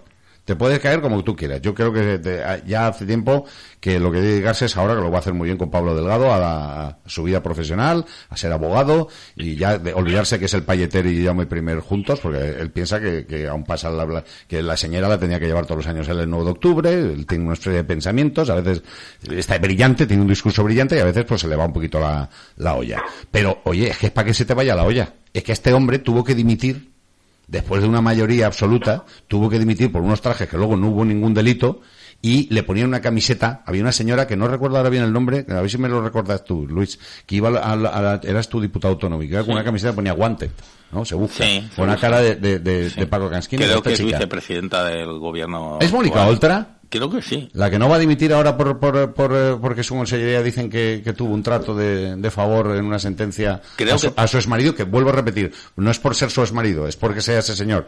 Porque yo todo mi solidaridad a, la- a ella, que habrá Que ya pasado... lleva, un- ya llevará lo que suyo. ya ¿eh? llevará lo suyo Eso con no, su no familia. tiene que ser fácil. ¿Eh? O sea, quiero decirte, pero ojo, que aquí la poli- aquí ves, lo estaba, el rasero no es el mismo. Efectivamente. El rasero no es el mismo. Mira a Pere Fuset por una cosa que él no tuvo nada que ver, como tuvo que dejar la concejalía. Y no le costó al ayuntamiento de Milagro, y la dejó él, ¿eh? Que nadie lo obligó. Cuando fue un accidente que él no tuvo ninguna culpa. Ya bueno, pero eso ya va la ética el de, ¿Te refieres de al de la de viveros? Sí, es sí. que no es verdad lo que estás diciendo, no es verdad. Que Pérez no tuvo ni- Fuset, Pérez Fuset, que ese concierto lo organizaba una cadena de radio que no es esta, que es otra, cuyo nombre no mencionaremos. Pérez Fuset había un plan No de la salud- organizaba ninguna cadena de radio. Había- La cadena de radio era radio oficial de esa de ese concierto. Yo estoy defendiendo Per- a una perdona. cadena de radio que no tenía nada que ver con, el, con la con la organización Perdona, te, te cuento los hechos como fueron. Hubo, hubo un plan de seguridad que incluía una determinada graderío. El señor Fuset dijo por su cuenta y riesgo a la, a la, a la empresa de radio, dijo que se monten más gradas. Las empresas de radio, digo, póngamelo por escrito porque será una orden suya. Si no, nosotros no lo ponemos porque está fuera juzgado- del plan de seguridad. Y el juzgado, efectivamente, y el señor Fuset cometió esa irresponsabilidad en un político que es para irse, para dejar al alcaldía, para irse a su casa para irse a su casa, porque como resultado de esa, de esa atribución, no sé si celestial de competencia por parte del señor Fuset, falleció un trabajador en un accidente desgraciado de trabajo del que no tiene culpa. No ha dicho lo mismo el juzgado, ¿eh? ¿Mm? No ha dicho lo Eh, mismo de todos modos, mm, de todos modos, por aquello de que, de que el pobre Camps, eh, el pobre Camps recibió unos trajes de la trama Gürtel. No, era el que decía, no, perdona, el que decía amiguito de mi alma, te quiero un huevo. No, Sí, oye, oye, decía- toda la vida te voy a querer, al bigotes. un- Una, can- una cantidad Sí, sí. de idioteces por metro cuadrado que no vale. Sí, no que vale eso no pena quita, pero, pero, pero eran idioteces, no era, no era pero robar. Si vamos, Ojo, si vamos a Gürtel, yo pido turno de palabra y hablamos de Villarejo y de lo que dijo Villarejo sobre Gürtel. ¿eh? Termino. Sí. Lo digo porque parece como que recibió unos pobres trajes, que fíjate, pobre por unos pobres trajes. Unos trajes de la trama Gürtel, que ha Sí, sido pero no fue condenada condenado, no fue repetidamente, que ha sido condenada repetidamente eh, en, en diversos procesos judiciales a severas condenas por corrupción política institucional y que han afectado de lleno y en la línea de flotación al Partido Popular. Ahora voy yo. A la caja B del Partido Popular. Por lo tanto, recibió unos trajes. Quedan dos no, minutos, ¿eh? Recibió. No, pero es que Fabiola no sabe de lo que está hablando. Mira, mira, que ha mira. estado Deja- condenada deja- en este Escu- país. Contesta, escu- Luis, escucha contesta, un segundo. Luis. Lo primero, en la trama Gürtel, eh, el Partido Popular tiene dos procedimientos pendientes. Eh, uno, perdón, uno que se resolvió, que es Gürtel época 1, eh, que tiene la parte de Valencia y la parte de Madrid, y luego tiene papeles de Bárcenas, que está pendiente ahora ya de dictar sentencia. ¿Vale? Eh, no te refieres a la primera. La trama Gürtel, el Partido Popular fue condenado por eh, ser responsable, eh, ¿cómo se dice? Responsable responsable penal Responsable civil. Eh, ¿Vale? Ese delito exige expresamente una cuestión, que es que el que lo comete no puede saber que está cometiendo un delito. Es decir, no conozco ninguna banda criminal, como se nos ha llamado al Partido Popular, que cometa delitos, eh, perdón, eh, sin, eh, sin, sin conocerlo. Es decir, ninguna. Pero es que además el señor Villarejo, en la declaración en el Congreso de los Diputados, le preguntamos y dijo que esa había sido una trama, que aparte que yo respeto la decisión judicial y cómo se instruyó, en la que aparte de la investigación judicial que llevaba Manuel Morocho a través de la UDEF y siguiendo los dictados del juez, hubo una investigación en paralelo impulsada por el señor Villarejo. Y eso sabes qué significa? Que el gobierno en aquel entonces que dirigía el Ministerio del Interior, al margen de los esquemas habituales en el Estado de Derecho, le encargó esa inve- investigación al señor Villarejo, lo cual significa que el principal partido de la oposición fue investigado en democracia por el partido que dirigía el Ministerio del Interior, lo cual es gravísimo y no se ha juzgado. Gravísimo. Eh, la semana que viene más, pero es que no me queda más tiempo, Fabiola. El señor, el señor Camps o el perejil de todas las salsas. Pero no ha sido condenado por ninguna parte eh, y dejó la Le política. queda- queda de los vuestros, ¿cuántos los dejó la política? ninguno. ¿Cuántos ha dejado la política? ¿Cuántos? El señor Monedero aparece en las agendas de Villarejo diciendo que tienen una, que tener una no reunión con Villarejo para que le traigan el dinero que Venezuela ingresó en cuenta de un país africano. Pero que- ¿Dónde está la explicación? Yo no digo que sea verdad, pero no ha habido ni una explicación y yo me harto de decirlo en el Congreso. Oye, que se explique. Cans, Cans dejó la política porque el, Bueno, parti- lo de- el lo de partido lo, el partido lo obligó, igual que a la que Eh. el otro día en la Plaza de Toros mentaba todo el mundo. Rita Barberá. Rita Barberá, el partido lo obligó. Y no me hagas poner el corte de... Por cierto, para terminar, tengo el corte de Tony Cantó. No se lo he puesto antes Y mientras a- Alberto Rodríguez glorificaba ahí en el Escuchar, escuchar a mi Tony Cantó, que le ha puesto el corte antes eh, eh, nuestro querido José Forés en Amanece Valencia. Escuchar lo que dijo ayer desde la oficina del Español. De Yo verdad. no creo que seamos colonizadores, ni conquistadores, ni nada parecido. Yo creo que España, cuando llegó a aquel continente, liberó al continente. Liberó al continente, porque si no, los pocos cientos de españoles que fueron capaces de liberar aquel continente debieron ser Superman, que estaban absolutamente sojuzgados por un poder que era absolutamente brutal, salvaje, incluso caníbal. Es que tengo que callarme. Es que si digo lo que Pues- pienso. Fabiola, Pues sí, de- déjalo, pues, déjalo, mejor. Yo, yo lo que pienso, bueno, aparte de que la, la falta de escultura No, de- no tiene ni idea de lo que está hablando. y de historia y de todo, Eh, aparte, aparte de eso que ya no tiene parangón, eh, ¿En qué manos que haya estamos? un euro de este país. Que va, no, déjalo, déjalo. Se ha cortado, mira, se ha cortado cuando está diciendo que hay un euro dedicado a, a que este señor sea político y tenga un chiringuito, es una vergüenza. Es que es para morirse y me no echar gota. Sandra, muchas gracias por haber venido. Estás Muchas fichada ya, estás fichada ya para siempre en Sociedad Valenciana, ¿no? Eres una más del, del equipo. Pepe, ya se está muy callado, ¿eh? Has visto que has dejado que se pegaran entre Sí, ellos, yo veo que todo sigue igual, que aquí están instalados en el pasado y que hace falta una tercera vía de centro que defienda los intereses de la comunidad la tuya, valenciana. muy bien, ahí. Y más de lo mismo, siempre. Luis, te espero la, la semana que viene, ¿eh? Nada, Seguimos. variante Pedralba ya. Y si quieres venirte, y si quieres venirte al corte de la miel, ya lo sabes, próximo lunes, nueve y media de la mañana, estaremos ya allí. Desde las nueve empezamos el programa Sociedad Valenciana, pero a las nueve y media yo ya haré el primer corte de publicidad para hacernos fotos y todo allí. Luis, eh, si quieres ¿Pero te vas a meter dentro o no? Me gustaría. Yo no, no pienso meterme. No, y mi chica menos, porque le odia a las abejas, lo va a pasar fatal. Voy a meter a Pere Valenciano, él no lo sabe.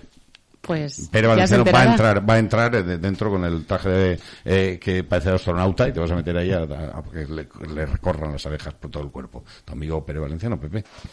Eh, Vamos a ver cómo, cómo lo pasa. Ver Sean felices, buenos días. Salud. días.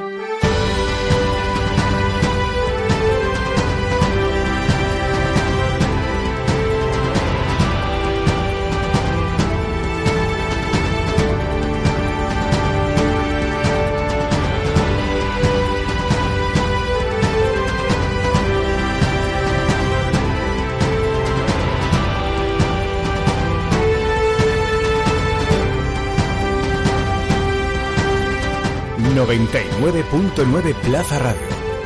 La voz de Valencia.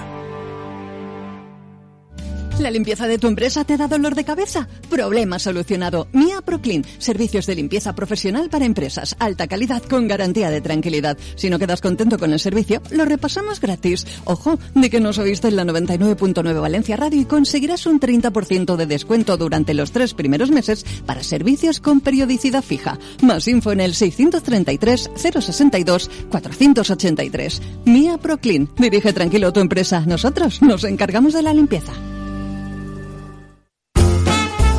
Voy a inscribirme con mi perro en la carrera de Biopark. ¿Pero hay este año? Sí, claro, es virtual y como siempre es solidaria para celebrar el Día Mundial del Animal. ¿Y hay camiseta para mí y pañuelo para el perro? Por supuesto, y bolsa del corredor con regalos, solo por 6 euros. Participas enviando una foto o vídeo con tu perro. Pues yo también me apunto en la web de Biopark.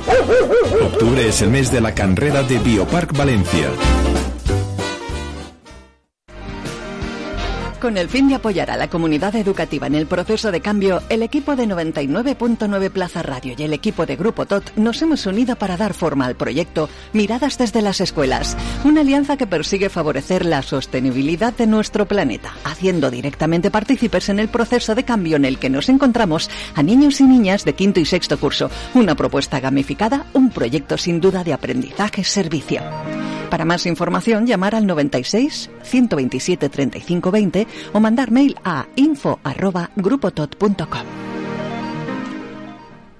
Movistar Prosegur Alarmas presenta una alarma que no es solo una alarma. ¿Y reconoce si alguien entra en casa? Claro, su cámara tiene reconocimiento inteligente y además te mandan el vídeo al momento. ¿Y todo esto por cuánto? Ahora por solo 9,90 euros durante tres meses contratándola antes del 30 de septiembre. Consulta condiciones en tiendas Movistar o llamando al 900 200 730. Si eres fan de la buena horchata, la de toda la vida, y aún no conoces su Biers, te lo ponemos más fácil todavía. En pleno centro de Valencia, frente a las Cortes, tenemos nuevo local en la Plaza San Lorenzo, con horchata 100% valenciana, 100% natural, 100% sana. Mm. Además, nuestros clásicos tofolet, chufachoc o amparitos, helados y granizados, todos elaborados en nuestro obrador de Almásera. Y recuerda, también en Masamagrey frente a la estación. Ahora, en el centro de Valencia, horchatería En la Plaza San Lorenzo y en subies.com.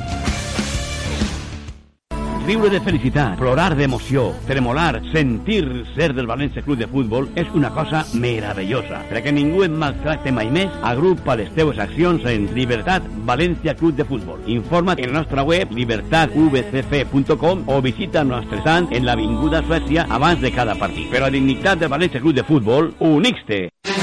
¡Ey, escucha! ¿Te interesa? Los descuentazos de otoño en Practi Descanso. Colchones de última generación con calidad garantizada a precios increíbles. Y canapés con cajones, con zapateros y muchas más combinaciones con descuentos extraordinarios. Busca los descuentazos en Gran Vía Fernando el Católico 83, San Vicente 151 y Humanista Mariner 24 de Valencia. O en practidescanso.com. Este fin de semana nos vamos todo nuestro equipo de fútbol de viaje con un vehículo de Furgocar. Furgocar. Más de 40 años alquilando furgonetas, camiones y turismos.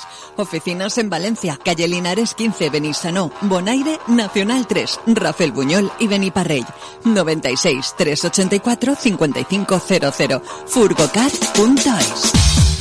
Abiertas todas las sucursales. Atención, atención. Edauto, tu concesionario Peugeot en Benissanó, abre sus puertas con todas las medidas higiénicas y de seguridad. Pásate a Peugeot en Edauto, tu concesionario Peugeot en Benissanó. Sensación, emoción, conducción, todo esto te espera con tu nuevo Peugeot. Ven y descúbrelo en Edauto, tu concesionario Peugeot en Benissanó, carretera Valencia de Muz, kilómetro 22,2, Benissanó, Valencia, 96 278 0304, www.edauto.com. Peugeot en Edauto, no te pierdas. 99.9 Plaza Radio. La voz de Valencia.